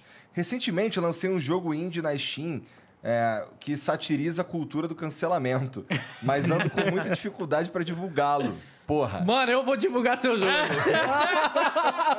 Qual seria a melhor forma pra isso? Eu Tem já- chance da plataforma estar impedindo a divulgação por conta do tema em questão? Forte abraço. O que vocês acham disso? Acho que Eu o acho Flow que não deve divulgar, né? Não, porra. Vocês acham que. Eu acredito A que a sátira do plataforma, cancelamento tá sendo cancelado. É, é, é. Não, não, Não, eu não, acho que eles não fazem isso, cara. É, Já saiu tanto é jogo grande. maluco, cara, na Steam, velho. Não, não é por causa disso. Acho que é marketing que tem que ser bem definido, assim. Agora, pô, rato, faz o esquema. Lógico, mano. Eu quero jogar esse jogo amanhã. Você é louco. Ele nem mandou Semana que vem. jogo. Aí, Semana tá que vem, O Bruno é tá dando marketing mole, também, cadê o marketing? É. Ajuda nós, né? Ele foi esperto que ele sabe que não ia passar por propagandas. Ele vai esperar se pedir agora pra ele. Ah, Não, não, já ganhou. já Tava foi esperto, marqueteiro. Mas, cara, tem, tem um lance aqui que eu queria até levantar uma bola aqui. Pô, essa pergunta acho que vai até pro André também. O que, que vocês acham de publish? É um tema delicado? Aí você, Muito agora delicado? você mexeu no vespeiro, irmão. É um vespeiro? Porque eu também não tenho ideia. Porque cada um aqui tem, uma- tem as, as suas iniciativas sem publish. Vou E- passar essa pro Breno, cara. Pra mim. É, pro isso Breno. aí, Breno, ó. Breno, Ó, tem- Breno é um business, né? Tem um monte de pergunta ali, vai. Segue as perguntas. Defina publisher. Publisher é uma empresa que vai pegar teu jogo e vai divulgar. Beleza? Só que, assim, o feedback que a gente tem em geral é que a maioria delas vai salvar algumas aí nesse meio do caminho. Vai lá, te convence a fazer um contrato que você vai ficar preso com ela e muitas das vezes ela não vai de fato lançar seu jogo. Por quê? Porque é uma conta que é feita no mercado, tipo assim, ah, vamos colocar uma grana aqui, tem que retornar X, duas, 2x daquele dinheiro que a gente colocou. E aí o cara vai fazer o teste, não chega naquele valor, mas aí ele também não te dá a liberdade de você procurar outros meios para você poder divulgar. sério? Exatamente. Cara, então, assim, esse é um vespeiro. a maior E, tipo, parte dos desenvolvedores indies, né, que tá vendo a gente, tem esse, esse problema de falar assim, vou usar uma publisher ou não, va- não vamos usar uma publisher? No nosso caso, a gente falou, a gente não vai usar nem a pau uma publisher aqui no Brasil. E talvez, quem sabe, se for valer a pena em outros países, porque obviamente tem países que você só entra se você Através tiver uma, através de publisher. É uma questão de alcance, né? Assim, é- esse, esse é o pensamento errado que, que muita- muitas pessoas no desenvolvimento de jogos indie aqui no Brasil têm. A pessoa chega para publisher e cresce o olho, porque a publisher chega falando, cara, que eu vou pôr teu jogo em todo lugar e não sei o que. E vai te dar dinheiro, né? Te dar um dinheirinho a Eles curto um prazo. para isso. É, só que, cara, você vai ver que você vai estar fechando um contrato ali, onde a publisher. Cara, muitas vezes tem publisher que vai te deixar com 30% do seu, do seu rendimento, do seu jogo, e eles vão ficar com 70%, porque eles estão falando, o nosso custo operacional é muito maior que o seu. E eles estão certos, na real, em questão, né, nessa questão. A, a minha forma de, de enxergar publisher, assim, né? Você começa, põe teu jogo, tenta você mesmo atingir o teu target, porque você precisa de uma comunidade sólida, que entende o core do que você está criando. Uma vez que você tem isso, você começa a tentar fazer alcance dessas pessoas que você conhece, o target que você conhece, o máximo que você conseguir, em todos os países que você conseguir. Você vai bater num teto eventualmente. Cara, tem uma hora que você vai, cara, não dá, tem barreira de língua, tem barreira de cultura, tem vários tipos de barreira. Aí você vai lá e fala, tá, não estou conseguindo lançar na Ásia. Cara, não basta só seu jogo ter requintes asiáticos. Você precisa, cara, falar a língua dos caras. Você precisa entender Você o precisa que ter que tá atendimento, né, na- na língua dos caras, é. Atendimento com- ao consumidor e tudo. Vai chegar uma... Aí você vai lá e procura uma publisher que vai atender aonde, aonde você não está chegando. Porque é aquele... O pensamento é, cara... Num lugar que eu estou tendo 0% de, de, de. Eu estou atingindo 0% daquele público na Ásia. Se eu, se eu lançar meu jogo ali, eu, eu ter 10% do rendimento do jogo ali, melhor do que zero, saca? Aí, beleza. Esse é o pensamento com o publisher, sabe? Só que Mas a é galera uma- já quer assinar contrato com Mas esse é o ponto de você cara. falar assim, eu vou pegar uma publisher para um país específico. É. O problema é quando você ainda não tem uma experiência administrativa e assina com uma publisher que te veta Igão, de e- tudo. e, mano- E aí a galera que não tem experiência com administração de empresa, na maioria das vezes não, não, não lê o contrato, não tem uma boa assessoria jurídica. É uma empresa, cara. Então você tem que ter advogados bons para assinar um contrato desse. Por aí vai. É uma regra de que toda publisher faz isso? Não. Deve ter algumas que são realmente honestas e que fazem tudo certinho. Mas pelo que eu escuto, assim, do- de uma maneira geral, da galera que desenvolve, é que é bem comum esse tipo de prática acontecer. né? Então acaba criando essa, essa séria resistência com, com, com publishers aqui no Brasil. E às vezes, mano, até eu, por exemplo, esse jogo é mesmo. Pô, faço questão de fazer um, fazer um vídeo e tal. Esse trabalhinho faz mais do que a Publish. Entendi. A Publish às vezes só publica com seu selo e espera o feijão crescer, sabe? É Entendi. bizarro isso. Então, tipo, é o também O que eu o Breno escuto. tá o Breno tá quietinho. quieto. Eu acho que o Breno ali, tá quieto. Breno, o Breno, o Breno é malandro, ele sabe a hora que ele pode falar. É assim, eu, eu, eu sei o. Como eu tava falando pro Igor, o quadrado ali. Sabe? É- é- tem, tem linhas e atuações que.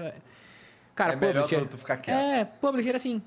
Determinados momentos pode ser muito bom, determinados momentos pode ser muito ruim. Você tem que fazer a sua análise. Hoje, o mundo, de novo, tá tão glo- globalizado. A gente tem alcance de ferramentas de marketing, distribuição direta e tal. Será que precisa? Determinados lugares, sim. Tipo, China. China você não entra se você não tiver uma publisher. Não tem como. Ponto. tem como. Então lá, sim, você dá a mão, escolhe uma boa publisher, que lá também não tem muito boa, e segue. O resto depende da estratégia. O que eu acho que a galera, pelo menos de games, que cada vez eu estou mais envolvido, eu vejo, todo mundo ainda é muito sonhador. Falta muito aquele negócio de encarar isso como negócio, encarar isso como business empresa. real, monetário. E daí você consegue fazer melhor a avaliação. Quando você pega e acha que tudo, cara, é só arte, é fazer o meu game perfeito e não sei o quê, muitas vezes você quer terceirizar o trabalho, entre aspas, chato, que é, cara, cara ir atrás de cliente, fazer o marketing e tudo, e daí você acaba se vendendo barato, e daí vai ter problemas, entendeu? É, mas eu, eu- eu concordo que, tipo assim, que a publisher pode ajudar em muitas coisas, mas o problema que eu vejo é o- os contratos que essa galera de vez em quando manda, tá ligado? Mas você não é obrigado a assinar. Eu filha. tô ligado, mas qual, qual- qual o percentual de brasileiros que você conhece que tem um conhecimento mínimo jurídico para ler um contrato bem? Isso que é complicado pra caramba, cara. Fora que tá apertado, né? Pra essa galera. A galera tá lá Não, sempre, sobrevivendo, sempre, sempre, é. saca? Mas sobrevivendo o... e tentando lançar um Agora, jogo. defendendo o diabo, o trabalho de publisher é legal. Bem feito, entendeu? E, tipo, tem lugares que você não consegue entrar Se não tiver sem uma publisher, publisher. Vou dar exemplo, assim, gigantesco agora. O GTA, se eu não me engano, GTA V, ele foi lançado no Japão pelo selo da Capcom. É mesmo? É, para colecionismo, se você pegar o GTA da... É o GTA do Japão, ele vem com o selinho da Capcom. Ah, que legal. Você tem essa capa? Tem- não, não tenho essa, mas eu já vi, não é difícil de, de encontrar não, quer ver? Caralho. É vintage? É, pô. vintage. É vintage. É re- relíquia, relíquia. Porra, não sabia dessa não. Capcom não tem nada a ver com o bagulho. Não, não tem nada a ver, mas assim, Capcom no Japão, mano, É super manda, forte. né? É empurra. Os caras manjam, então vamos contratar a Capcom aqui pra fazer um lançamento no Japão? Primeiro, os caras falam japonês, sabe todo o marketing, sabe o que, que vai fazer, então vambora. Então a tem galera o vai entender o que, que o público quer, né? Também tem essa, tem essa análise de target lá. O próprio World of Warcraft, quando foi lançado lá, é, em alguns lugares da Ásia, eles tiveram que deixar o jogo mais difícil nos servidores que eram hosteados né, em lugares da Ásia. A galera falava, esse jogo é muito easy, porque, cara, asiático tá lá, louco, o cara hardcore. Frenético. Os caras reequilibraram o, o World of Warcraft nesses servidores, cara. É muito louco O isso. Lost Ark foi tá recalibrado fazendo pro Brasil, né? Ficou mais facinho. Lost Ark? é, Lost Ark foi deixado mais facinho pra galera daqui, pô. É mesmo? Porque o asiático é outro nível. Tá Entendi. Você pega assim, ó, o League of Legends, que é um, puta sucesso. O- Os, os asiáticos eles dominam o cenário. É muito difícil você ver times de outros países conseguirem chegar no campeonato mundial e ter uma. Existe, existe, mas. Ah, não, minto, não foi GTA V, não. Sa- O San Andreas, aqui, ó. O San Andreas tem um selo da Capcom com um grandão aqui, ó. É. Entendeu? Caraca. Tipo, e- eu acho que é esse daqui mesmo. Mas eu não sei, eu acho que se duvidar o GTA V também tem, é que eu não tô achando. Maneiro. Mas GTA foi lançado com o selo da Capcom no Japão. E, tipo, porra, precisamos fazer isso. Se a gente for entrar na Ásia, mano, sei lá, mano. Cara, mas existe publishers boas, sim. tá? A gente tem a Level Up, tem a Garena, tem vários publishers ba- bacanas. Eu posso até estar esquecendo de alguma aqui do Brasil, que fazem um trabalho excelente, de qualidade, honestos e tal. Que eu acho super válido, tá ligado? Mas que Pra, também. pra vender um, pra botar um jogo pra vender na Steam é mó rolezão. Pra botar na- nas, nas, nas lojas de, de, De mobile, celular. tranquilo. Não, é de boa, de boa. passa, por um, passa por um escrutínio deles? Como é que é? Sempre passa por uma revisão, né? Geralmente a Apple é mais, mais dura do que o Google, mas é tranquilo. Assim, Se preenche Cara, um você formuláriozinho, consegue- né? Faz o formulário, faz um, um- paga uma taxa, espera fazer a aprovação, né? Que eles checam os documentos primeiro, depois se submete a primeira versão, eles avaliam e tá liberado. Entendi. Na- não na é um muito os caras dão- moroso, chato. É, o único problema hoje em dia, o que, que é? Pro seu jogo ser descoberto, ou então pro seu aplicativo, cara, é um universo gigante, né? Um mar vermelho ali, por isso que o marketing é tão importante, entender seu público, fazer uma boa estratégia, achar um caminho ali onde você per- perdure, né? E chame a atenção. Então, o PKXD mesmo. Cara, se a gente fosse só com mídia paga, a gente não fecharia a conta nunca, porque o ROI é super importante. Então, lá, é, pelo menos na, na V, a gente sempre olha ROI para tudo. O que, que é ROI? É o Retorno retorno sobre sobre investimento. Tá. Então, assim, cara, a cada um dólar que eu coloco, eu tenho que me retornar X. E daí, graças a essa conta, você sabe quanto você pode ir colocando dinheiro ou não. Imagina que no Flow, se vocês quisessem antecipar, você demorou quanto tempo para ele começar a rodar sozinho? Foi um ano e pouco, não foi? Ah, dois anos, né, Jean? Dois anos lá vocês fazendo. Será que se vocês lá atrás fa- fala assim, pô, se eu colocar aqui um pouco de dinheiro de mídia e fizer com que mais pessoas assistam, eu não consigo antecipar isso? Isso é o ROI, entendeu? Você fala, ó, para cada um real que eu coloco, tem No que começo retornar você tá ou preocupado em pagar o aluguel, né? Sim. Não, no começo não tinha grana pra fazer essa porra, não. Na verdade, assim, hoje também não tem, não. Deu um loop, né? É, tô, eu, eu me sinto meio Cara, é o mundo, assim, ó, é, redondo, Só calma, que assim, agora eu calma. comecei de novo com um estúdio foda e Abre, abre apoia-se lá de novo, porra. Hã? Abre o apoia-se lá de novo. Não, vou abrir o apoia não, agora é na minha plataforma. Oh, NV99. é, Muito sentido. curiosa essa história, isso eu acho que seria legal contar, porque olha só como é que o mundo dá voltas. Não, não dá volta, capota, meu parceiro. Pô, seria legal você contar isso, porque hoje você tá ajudando Tem ele. que ver se o velho. André quer contar isso, Você na verdade. conta, mano. não tem nenhum problema, não pode falar. Então vai, então mete o bronca. O André, ah, lembra quando eu falo pra vocês que o nosso primeiro apoiador, que, que, que a gente recebeu lá o, o e-mail do Apoia-se na época, a gente estava sentado no, no restaurante lá, eu, o Monarca, o Gian, aí o Brasil, o namorado dela e o Kim Kataguiri. A gente estava almoçando lá na Liberdade, recebi um e-mail que naquele momento ali ia salvar a gente, que a gente ia conseguir pagar o aluguel. Foi esse cara aqui, ó. Esse cara aqui foi o nosso primeiro apoiador, cara.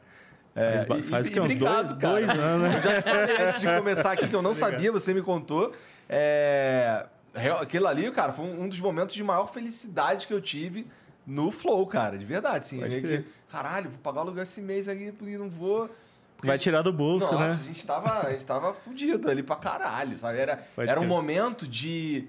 é, a gente tava num momento de, porra, a gente vai conseguir continuar com o projeto ou não? Tá ligado? Que o Monark tinha, tinha, tinha terminado o contrato que ele tinha com o Facebook Uhum. e a gente tava. Era, era, ele tava segurando as pontas ali, eu segurando as pontas aqui, caralho. A gente tem um tempo X aqui pra dar certo, porque se não der, fudeu. É, eu co- eu acompanho o Flow desde o comecinho, cara. Eu acho que na época tinha, sei lá, uns 30 mil pessoas que seguiam vocês, assim.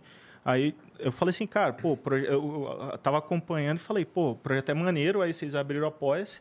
Na época eu, eu fiz até como pessoa física, nem fiz como empresa e tal. E aí o Monark entrou em contato comigo, né? Aí depois rolou um monte de treta. Rolou um monte de é, é. Rolou umas três. Mas tu salvou. Aquilo, aquilo ali, aquilo ali foi, foi o, o, o estopim que fez, por exemplo, a gente é, conseguir a próxima parada também. Depois eu te Ó, eu conto. fiquei dois anos recebendo mensagem assim, volta com o patrocínio do Flow. Boa, família, é isso aí. Tem que encher o saco. Ou enche o saco do YouTube, inclusive. Mano, então, olha só que o mundo capota, velho. Porque hoje você tá ajudando o cara que, consequentemente, tá me ajudando também. Quando isso aconteceu, eu nem conhecia ele, foi conhecer ele bem depois. É corrente do bem, ele me ajudou lá no começo. Corrente do bem. É, mano, é, é- é- é o karma, né, meu parceiro? É o Tá karma. bom, tu quer chamar de karma? Eu acho que karma, coisa boa volta coisa boa, mano. Ó, É louco. o Edu Dias Dev mandou: Fala pessoal, sou dev e admiro muito as iniciativas brasileiras. Ratão, já começaram a trabalhar indicadores de desempenho do produto? CAC, CRUM, LTV, não sei que porra é essa. É, Breno, Breno manja demais disso. Aproveita esse network. Sucesso. Aí, ó. Você Breno não é à toa que o Breno é o conselheiro. O é Breno é o conselheiro. É o business intelligence, né, É. cara? Você ter métricas pra tudo, assim, dentro do jogo, cara, é essencial. É essencial. Senão você não sabe o que tá acontecendo. Você acha que você vai o quê? Assistir a stream de quem tá jogando e entender se tá, o que, que tá acontecendo lá dentro, ainda mais no MMO. A gente, a gente teve, é, assim, pra galera entender, tá? Você tem várias etapas durante o processo de desenvolvimento. A primeira coisa que a gente estava tentando fazer é tornar possível. Porque a gente, tipo, montando equipe e tal, a gente falou assim, cara, vamos ver se a gente consegue fazer esse negócio aqui, né? Então, nesse momento, você não coloca métricas e tal. Aí, depois, com o tempo, você vai colocando, você vai vendo taxa de churn e por aí vai. E aí, você vai começando a montar um BI, né? E aí, a gente tem um especialista É em BI aí é. para montar essa, essa estrutura para a gente coletar cada vez mais informações e, e aí conseguir estruturar isso de uma forma mais estratégica. Né? Mas no começo a gente tá assim, vamos tentar colocar mil pessoas aqui E ver o que, Né? que dá. e ver o que, que mano, dá. É tudo análise de perfil. E com isso, como a gente está com esse discurso de desenvolvimento junto com a comunidade, é, por exemplo, a gente tinha uma ideia muito focada em PVP. Mas com o Alpha e todos os testes que a gente viu, no, cara, pelo incrível que pareça, a galera também ama PVE. Ama ser tecelão. é sério, mano. Então a gente, caramba. duvido, pô. Assim, a minha métrica, eu nunca joguei MMORPG porque eu tinha medo de perder a minha vida. Não, mas então, você eu via os amigos perde. perdendo a vida e os moleques só queriam fazer aquela porra e, e não comia na escola pra guardar dinheiro pra pagar a porra da mensalidade do, do Ragnarok, caralho. Já conversei muito com o Monark sobre isso, assim, e as paradas que ele ia falar nos bagulho que assim, cara, ainda bem que eu nunca entrei nesse vou, vou te dar, vou te dar uma informação que, que a gente tem que é recente. É, uma das mecânicas que a gente introduziu, que era do último online, que a gente replicou dentro do TOS, foi para você domesticar animal. Você poder chegar lá, treinar a habilidade de domesticar. Todo mundo do servidor queria fazer esse É legal pra caramba, tu começa com a galinha, depois vai pra ovelha, vaquinha, acabou com o jumentinho, até chegar no jabuti. Mas aí depois vai os, os animais celestes e tal. Eu só parei no Até jabuti. chegar num ali. dragão fodão que você vai chegar lá e tal. Então, assim, Unicórnio. É. como é uma mecânica. Aí a gente fala assim, cara, isso é uma mecânica dos anos 90, cara. Isso já tinha lá no Team Online. A gente só trouxe de volta. Inclusive, quando eu fiz o, o Animal Taming, eu mandei pro, pro Richard, que é, que é um, um dos criadores do, do Ultima, e ele falou assim, cara, tá ficando bem bacana isso daí, deu um- uma puta mensagem maneira lá no, no LinkedIn. E, e assim, a gente não, não- não inventou nada. Só trouxe uma mecânica que foi perdida com o tempo, cara. Com certeza, cara. Mas eu entendo, eu entendo esse lance do, do cara querer ser tecelão, o cara querer ser domador, por exemplo, porque eu já conversei pra caralho com o Monark sobre Ragnarok, e ele falava, pô, tinha o cara que ele era comerciante. E valeu. E a gente, era mano, tava. É foda que eles não compram minha ideia. Pô, eu tava querendo pegar um lado Não, lá não pra essa- movimentar. Ah. Queria fazer tipo a feira Dragão do rolo. Bop. Feira do rolo. Feira do rolo. Tá, feira do Porque rolo o que, é que acontece? Pô, eu sou tecelão. Me especializei pra caramba. Consigo fazer umas paradas foda. Eu chego, pego, vou pra feira do rolo, deixo meu bonequinho lá, vendendo as coisas. Ele quer botar um monte de ambulante na Bota cidade lá, o e cara vai- fica pesado pra caramba. Aí os play Vamos vai lá, andando. mano. Pô, vamos dar um... Não precisa ser na cidade principal. Vamos fazer na, no- no- na vizinha, pô. É, feira do precisa rolo sempre é nos lugares sinistros É assim. sempre mais afastado. né? fazer lá na Black, né? Fazer lá na Aí, Black. mano, de vez em quando a gente vai fazer uma... Ó, o que que acontece? Faz um arrastão. tá? Passa o rapa, aí vagabundo puxa o, dá puxa pra o paraquedas, né? Dá pra fazer. Mano, olha só. Porque o que, que acontece? Só recolhe, né? Você vai, deixar, você vai deixar seu computador ligado vendendo os rolês. Entendeu? Pô, vou deixar essa noite aqui, vai que eu vendo alguma coisa aqui pra ganhar um dinheiro. Só que aí veio o arrastão. O arrastão é, é intermitente. Entendeu? Vai vir os caras fazer arrastão quando acordar, mano. Infelizmente rolou arrastão e você perdeu tudo. Mas assim, uma vez no mês. É, Uma vez no mês, aleatoriamente, vai rolar o arrastão. Cara, essas ideias, quando vou. Se, se o Douglas estiver online nesse momento, ó, no, no, no Stress Test a gente tava lá brincando, tinha uma, sei lá, umas 60 pessoas brincando lá. Ele falou assim: ah, vou, vou sacanear com a galera aqui, vou summonar o bicho mais forte do jogo. Aí ele jogou assim, e puf, matou todo O mundo. bicho era tão forte que ele derrubava o servidor, ele não tava pronto pro jogo. E quando ser eu summonei... trabalhar foi- com ele no dia a dia, né? Não, eu sou super de boa, mano. Ali foi realmente... Era teste de estresse. Precisava ter um genocídio. Precisava ter estresse. Eu falei, mano, eu vou summonar o Demon... Aí eu vou pra ver. Mano, é coisa muito legal, porque o Demon tinha outra magia que eu não conhecia. Aí a galera tava Começou assim, a cair um, um meteoro em cada um boneco. E vá, e pá, e brilhou tudo. Daqui a pouco o Yuji se connect from the server. ele derrubava o servidor de tão forte que ele era. E a galera, tira o comando do rato. Tira... Mas pô, fez, velho. Não, quero brincar mais, não. O Não, esse Jota. teste tem que terminar assim. cara. Teste de estresse, pô. Tem que terminar estressante. O Jota mandou aqui. Igor, curto muito sua ideia de podcast simulator. Acho que encaixaria muito bem um sistema parecido com o jogo Reigns, da Steam, onde suas escolhas afetam o humor das diferentes classes de cidadãos, dinheiro, poder, etc. do reino. Recomendo demais. Tem pra celular também. Eu não conheço esse jogo, nunca. Reigns, vou procurar saber. O Amortus mandou. Los Flambas é melhor que os Eternos. o que que isso quer dizer? Não sei. Ah, o Amortus é um desenvolvedor nosso, né? e ele criou a guilda lá, Los Flambas. Eu criei... é, O nome da minha guilda era Retro... Retro... Retro Guilda. Retro Só que a gente morria tanto que eu falei, pô, troca aí no database pra Retro Ghost. Na primeira ida na, na dungeon, morreu todo mundo assim. Eu tirei um print screen da galera moto. Sacanagem, pessoal, pra, pra arrastar meu nome na lama, tá ligado? Mas assim, cara, se criou uma comunidade muito legal, inicial, tipo, os Eternals também é um- uma guilda que tem lá. E, cara, é, é sensacional, velho. Cara, eu vou aproveitar para mandar um salve pra galera da comunidade, pra todo mundo, todos os desenvolvedores, É da todo hora, mundo da empresa. Assim, eu não vou falar nome porque não Senão Ah, não, é, senão... for- Não, é, é, impossível. é. Tem 10 mil pessoas lá no Discord. Mandar pra. pra... Cara, é, tá sendo muito foda desenvolver o TOS com vocês. Basicamente isso. O Arxiv mandou aqui, ó. Mano, eu sempre curti MMORPG, mas todos que eu tento jogar eu enjoo. O único que paro, mas sempre volto a jogar é o Tibia. Melhor jogo já feito, hahaha. Afinal de contas, Tibiano nunca para, ele só dá uma pausa. Brincadeiras à parte, é um jogo único, gráfico e estilo de jogo. Vocês jogaram Tibia?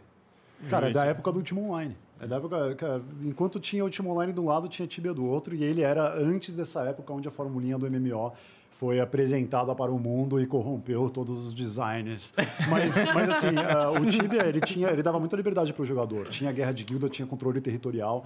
Cara, tudo que você, a maioria das vezes, você não vê, né? Você chegar para um jogador de Tibia e perguntar uma história única que ele viveu lá dentro, ele vai ter várias histórias para te contar. E sabe? tem uma parada maneira Então que o Tibia. mesma fonte, acho que o Tibia assim. é um dos poucos MMOs que faz quest do jeito certo, né? É. Ele, tipo, você chega no NPC e fala assim, cara, preciso de... aí ele vai falar assim pra você, ó, preciso de tal parada e tal, não sei o que, só que ele não te fala onde você vai achar esse negócio.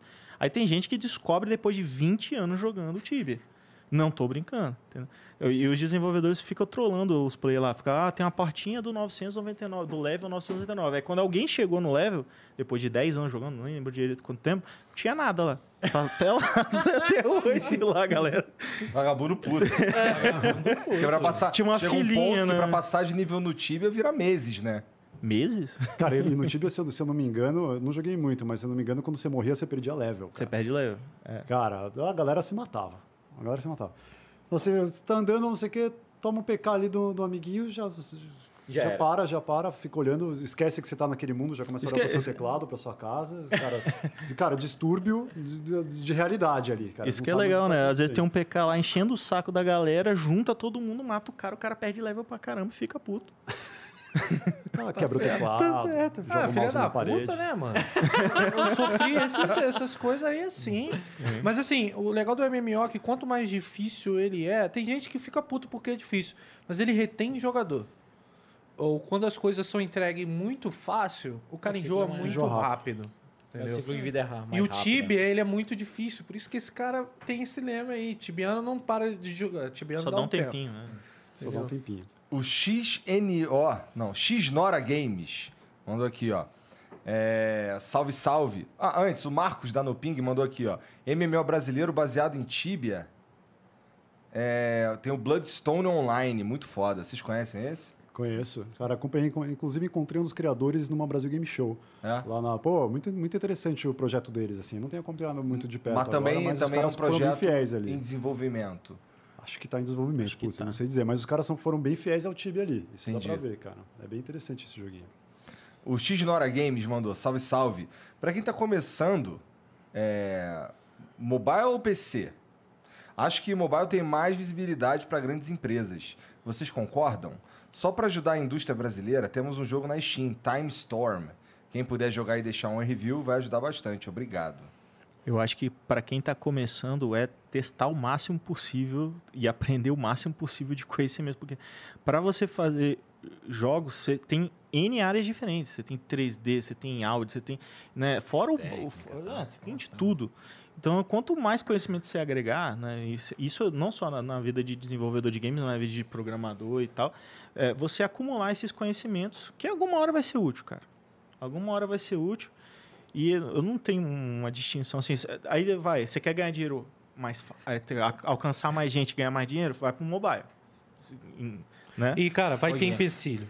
Vai ter desafio. Vai. Você só não Como o pode- Falou, você vai cair É, num não. oceano ali. Você né? não tem noção, por exemplo. Ó, eu tenho. eh, Vai ser difícil procurar, mas tem vídeo de como é feito o áudio eh, do, do destrinchamento de animal. Brother, é da- o- quem, quem, do pessoal do FX, eh, quem é que gravou aquele vídeo do melão? Ah, o, o, o Vitor Barros. Foi o Vitor. Mano, Ele comprou um melão para ficar Ele comprou o esfaqueando melão, ele foi, pegou o colchão, jogou na porta, pegou o melão, pegou o microfone, pega a, fe- a faca e vral no melão. Vral no melão. Vral no melão. Pra fazer o sonzinho. Pra né? fazer o sonzinho do jogo, velho.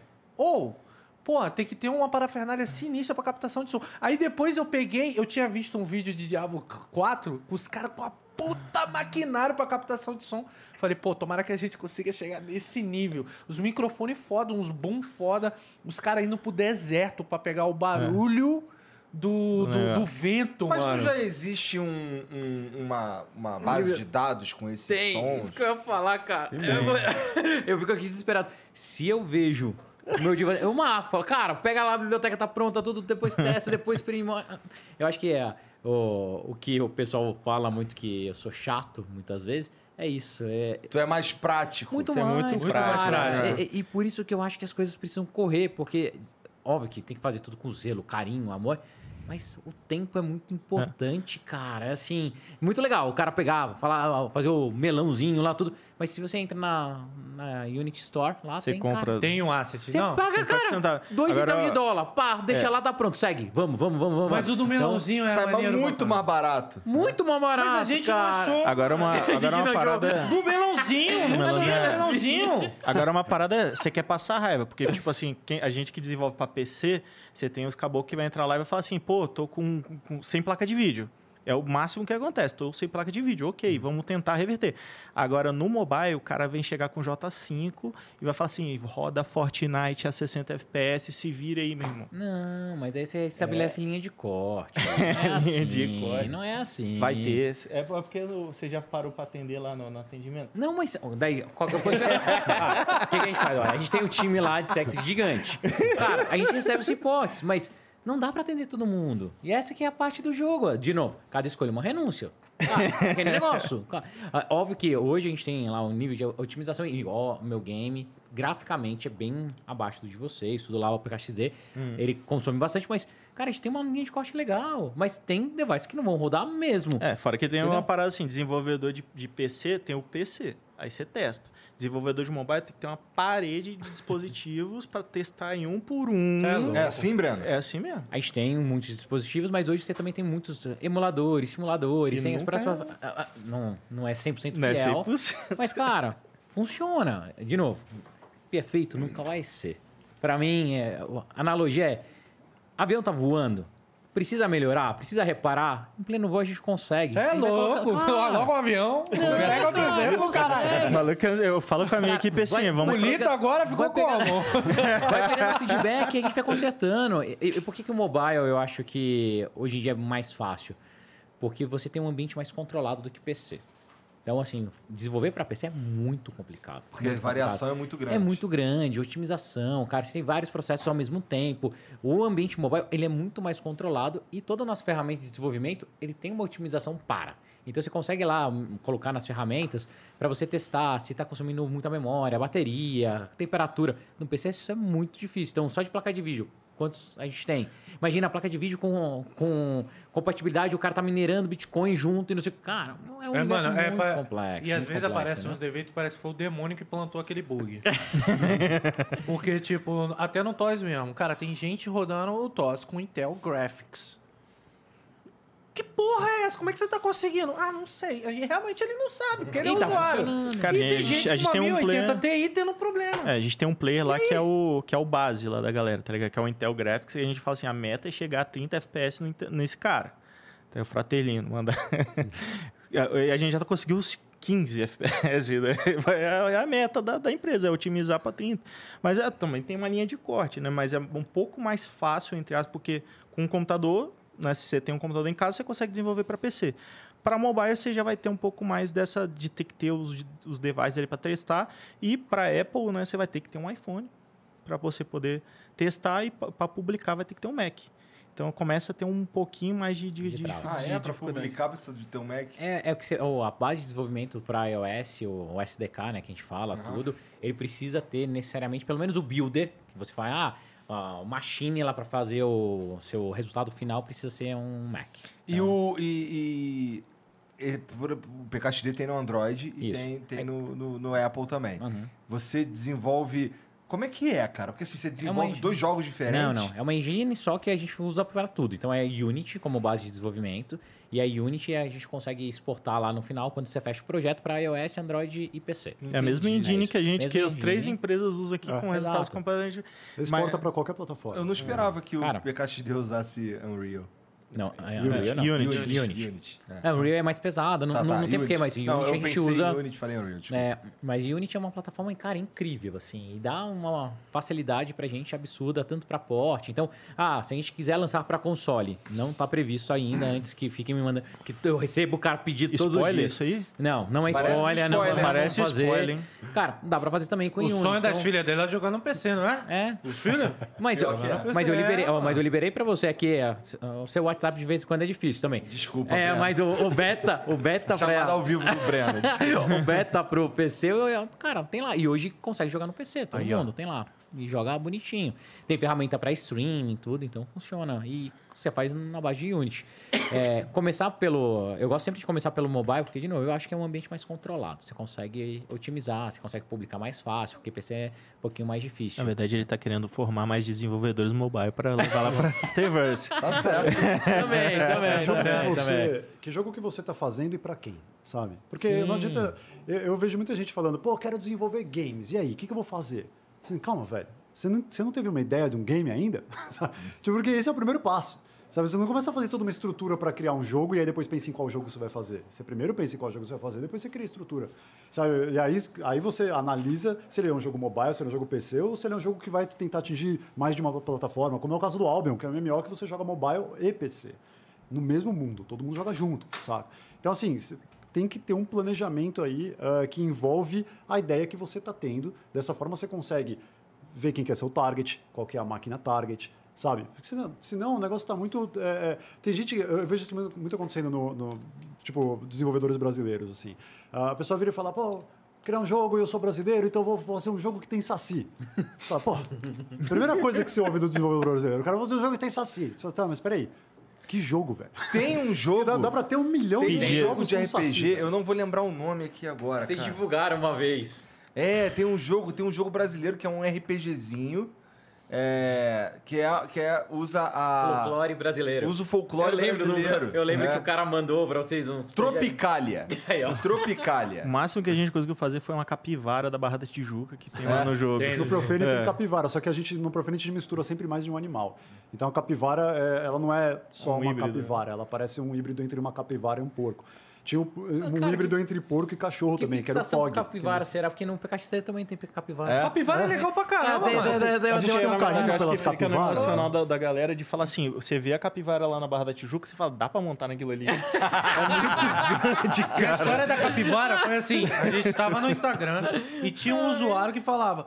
Cadê a capivara? Tem que ter capivara. E ficou perturbando. Eu falei, pelo amor de Deus, vá! Compra faz a uma capivara. capivara, vai na Asset Store, pega uma capivara. Ele pá, coloca lá. Pronto, riga essa merda e brota. Tá lá a capivara. Ficou feliz nunca mais me perturbou. Acabou. E não faça mais isso não, senão vai rolar ban. Aí, só pra tu ver o vício, eu comprei pra mim o GTA Vice City agora da, o japonês da Capcom. Tu é muito É, retardado. mas mais, mais pra coleção ó. Pra coleção, é. Só porque eu Eu parei perguntei com se você essa tinha a porra. capinha, né? Não, eu vi Você aqui, eu a falei, verdade. opa, tá no sim, mano. Eu fui procurar, né? Pra já, já, já chega lá em O casa. San Andreas vai sair para realidade virtual. Vocês viram, vocês viram o. Zuckerberg falando isso? É Quando- mesmo? Quando ele anunciou lá toda, toda a ideia da mudança de O Facebook para Andreas. metaverso, para meta, né? De Facebook para meta, ele, uma das coisas que ele anunciou é que ia ter o San Andreas VR, cara, pro Oculus Quest, Você é Meta louco, Quest. imagina agora. você ser o, NFT, o NFT. CJ, mano. Se eles forem espertos, Apertar a mão dos caras, pá. Maneiro. imagina. Uma sabe? porradaria cantar. O problema é isso ir pra, pra Ah. realidade, né? Você tá vendo o que, que nas- tá acontecendo nas escolas? As crianças tudo.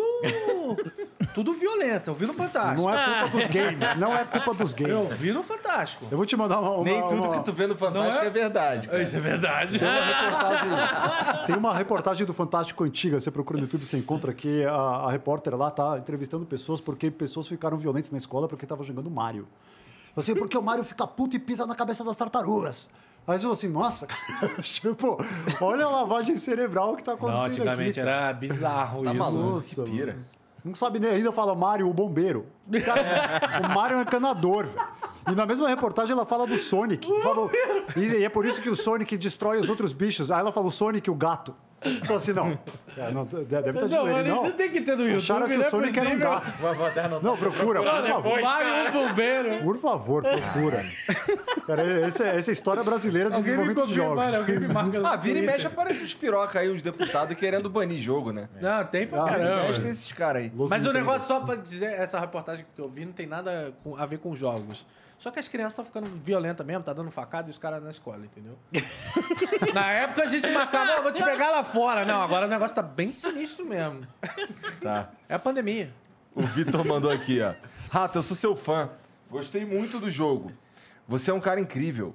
Rato, você faz parte da minha terapia e me ajudou a superar a de- depressão. Muito obrigado. Ele botou depredação, mas acho que é depressão. depressão, certeza. É, minha psicóloga começou a assistir você. Parabéns, Igor, pelo programa incrível. Cara, eu, tô, eu sou um quinto do programa aqui, né? Nada, que isso, eu, hein? Mas ela... Sou o único de branco, acho que é por isso que chamou a atenção. Cavaleiro branco. É. O Chris- Christopher. Christopher Ash, talvez. Mandou. Salve, salve família. Ratão e Usme Games, parabéns pelo projeto. O game tá incrível e boa sorte no Catarse. Igor, seu simulador de podcast do jeito que você quer já está sendo desenvolvido há um ano aqui. Semana que vem tem, tem conversa contigo e com o Geiger aí. Caralho. Olha aí, ó. Olha aí, ó. Aí, vocês não Vai ver o sabendo bagulho, aí, era surpresa. E acabaram com a tua reunião. Aí, ó. Meu amigo. É porque eu já falei dessa ideia aqui uma porrada de vezes. entendeu? Então, ele já puxou e já tá pronto. Você vai ver o MVP semana que vem, é. ó. Você tem que ter mais rédeas do seu negócio. Você tá pior do que eu. Vai ver que ele fez no Foda-se e entrou em contato. Pode ser também. Pode ser né? também. Você também, mas... Forte abraço a todos. Valeu, Christopher. Obrigado. Gente, muito obrigado pela moral. Muito Pô, obrigado cê por é virem louco. trocar essa ideia com a gente. É, antes da gente finalizar aqui, eu queria que vocês falassem de novo do, do, do lance lá no Catarse. Vamos falar assim, tipo, a gente começou o nosso financiamento coletivo hoje, pessoal. É, abriu meio dia, não sei quanto é que tá aqui agora, mas a gente já, já chegou à meta do, dos 100 mil reais. Ah, a nossa meta é de tudo ou nada até 500 mil. Eu vi até um questionamento é, do pessoal falando que é pouco. Não é questão que é pouco, a gente precisa muito mais do que isso para continuar um desenvolvimento. Mas a questão aqui é que essa é um pin no momento que a gente está para testar como está a comunidade, para testar como está a visibilidade, para testar tudo. Lógico, a gente precisa de grana, a gente precisa de mais grana do que isso. É, mas o nosso jogo ele já está em desenvolvimento há mais de um ano. Ele já está jogável, já está em alfa. A gente vai fechar o alfa agora dia 10 e vai abrir logo depois do, do financiamento coletivo para a galera nova entrar e testar. Então é muito importante o dia de hoje para a gente como estúdio, porque isso é um termômetro que vai dar visibilidade, vai dar o que falar. E, cara, eu sinto muito orgulho desse projeto. O André também. Queria agradecer toda a comunidade, toda a equipe. Cara, a gente tem uma equipe legal. Tipo, tava todo mundo a flor da pele. Eu mesmo me caguei toda essa semana, tive crise de, de ansiedade. Ontem também o André foi, porra, ah, deu o que falar, mas cara, a gente tá muito nervoso porque além da gente amar o que a gente tá fazendo, a gente sabe que isso daqui pode ser o futuro de cada um que está envolvido diretamente, entendeu? Isso aqui pode ser algo que pode abrir portas, não só para o Brasil, mas para a gente também. A gente não vai falar que a gente quer ganhar dinheiro com isso daqui. É um produto, a gente trabalha diariamente, mas está é, é, tá sendo feito com carinho, está sendo feito com amor, mas a gente é... apoie, pessoal. Vai dar certo. Vai dar certo. não tem mais o que falar, apoie. Começa a se confundir, né? É, começa a se confundir, mas eu quero falar tanta tá coisa, nervoso. gente. Porra. E tu, Diegão, fala um pouquinho mais aí da, da Insane aí. Pô, total. Cara, a Insane hoje focada totalmente no Profane, consegui, gente. Porra. É, cara, Destruir todos os outros o projetos. Profane ele é um sonho meu, mas ele é um sonho de, um, de cara, muita gente que teve experiências ah, de RPG de verdade dentro de MMO. E essa galera tá órfã, tá órfã, tá esperando assim, falando assim, pô, cara, nunca mais vou experimentar isso, porque não tem, cara. Você procura por aí, você não encontra. Então, cara, se você é uma dessas pessoas, nosso target aí que está procurando viver uma experiência de RPG de verdade dentro do MMO, Segue a gente lá no Discord, comunidade do Profane, cara, você encontra aí, procura no Google, você encontra rapidinho aí o Discord do Profane. Comunidade superativa dando sugestão. Cara, se você quer participar dos testes, você entra lá e vai ter anúncios de os testes que vão estar rolando. A gente abre formulário para todo mundo que quer participar. Esse e a gente, ano, né? cara, ouve. Cara, vai ter vários testes esse ano, vai ter vários. É, a gente ouve muito a comunidade, cara, então participa, acompanha a gente nas redes também. Ah, o Profane tá aí para, cara, tentar trazer um, igual, igual, cara, Tales of Shadowlands, velho. A gente tá aí para tentar trazer uma mudança aí no paradigma dos MMOs e fazer algo, ah, e criar um ambiente. Eu gosto de falar isso do Profane, assim, né? Que ter a narrativa, a maioria das, das vezes que você vai ver uma narrativa num jogo, ela, é o jogo chega com uma narrativa pronta. No Profane, a gente quer criar um ambiente dinâmico suficiente para que a narrativa possa surgir através das ações dos jogadores, cara. Se a gente conseguir conquistar esse sonho assim, aí a gente vai ter um ambiente de verdade. Aí a gente pode falar, cara, esse é um jogo de RPG. Porque a- a- quando você vai jogar RPG de mesa é isso, cara. É a ação que os jogadores estão fazendo que está contando a história. Cara, então, se você quer participar disso, se você acredita nesse sonho, entra lá com a gente, acompanha a gente no Discord, tem uma comunidade sensacional, cara. Agora, a gente até divide o nosso, o nosso Discord ali, internacional e nacional, porque, cara, tá começando a aparecer um monte de gente que é órfã de Ultima Online também ali no nosso Discord. Bastante gente. Então, cara, acompanha lá a gente. E eu faço papo com a comunidade de tempos em tempos, assim. A gente está até marcando, acho que pro dia 25 agora, um próximo papo. É, onde eu entro no Discord, todo mundo cola no canal de voz e, cara, me metralha de pergunta. Que eu tô pronto ali para responder qualquer coisa do jogo. Cara, tô, há um tempo criando, tô esse jogo tá na minha cabeça assim sendo criado desde, cara, desde 2007 assim, saca? Então, faz muito tempo, cara, já tá tudo fresco aqui na minha cabeça. Só falta a gente conseguir atingir os resultados. Então, e a, e a ajuda da comunidade é muito importante para isso, assim. Então é isso. E tu, e tu, Brenão, fala alguma coisa aí. Bom, Cara. não sei se tu falar do PKXD aqui vai ajudar muito, né? Você tem velho aqui. cara, não, não, não é velho, mas Afterburst lá com o PKXD. Então, quem quiser, pense nos seus filhos, nos sobrinhos, nos amigos e tal. Baixa lá, dá uma olhada pro PKXD em todas as lojas também, Google e Apple. E os novos games que chegam aí no segundo semestre. Mas, cara, agradecer, sempre espaço, é sempre bom estar aqui. Contem comigo sempre. Independente, quem também tiver da indústria precisar, estou à disposição. Minhas redes sociais lá, arroba então pode me perturbar lá um pouquinho também, que eu, que eu tento sempre estar disponível. Mas baixa o PKXD que é legal. É um metaverso fera. Brenão, Mano, eu tô- eu tô Brenão com- que veio da, da Europa. Da Europa, eu tô com aqui, cara. ódio Obrigado, dele. cara. Aí, Obrigado. cara. ele foi a primeira pessoa no Brasil a receber o Starlink que até agora não abriu. Não mesmo. Mas de- depois eu volto aqui pra contar como é que foi, Mano, cara. como é que pode? Pô, não deu tempo, eu tô aqui, Tá cara. bom, é, beleza. Pô, Agora deixa eu lá abrir, vai, vamos lá abrir esse Starlink. Ó, eu Pronto, queria cara. dar um papo pro menor. Eu conheço o cara do PHXT, ó. Se tivesse contato comigo, ia arranjar uns bagulho mais né, pra tu. Bater mó otário, mó Mó vacilão. otário, mandou tomar no cu. Fiquei- eu fiquei, caraca, mano, qual foi com esse nada aí, metendo um louco? Bom, então, gente, muito obrigado de verdade pela moral, por, Valeu. por trocar essa ideia comigo aí. E você que assistiu, espero que você tenha curtido. Não esquece de seguir os caras, tá tudo aqui na descrição. Ajuda lá o Toys, tá bom? Também tá aqui na descrição aí o, o link lá pro Catarse. E não esquece de se inscrever e dar o like aqui nesse vídeo. Manda lá no grupo da igreja. Manda no grupo da família, do condomínio. Manda em grupo de todo mundo que eu tô precisando de você nesse momento, tá bom? É muito importante, isso. mano. Um beijo pra vocês. Até a próxima. Tchau.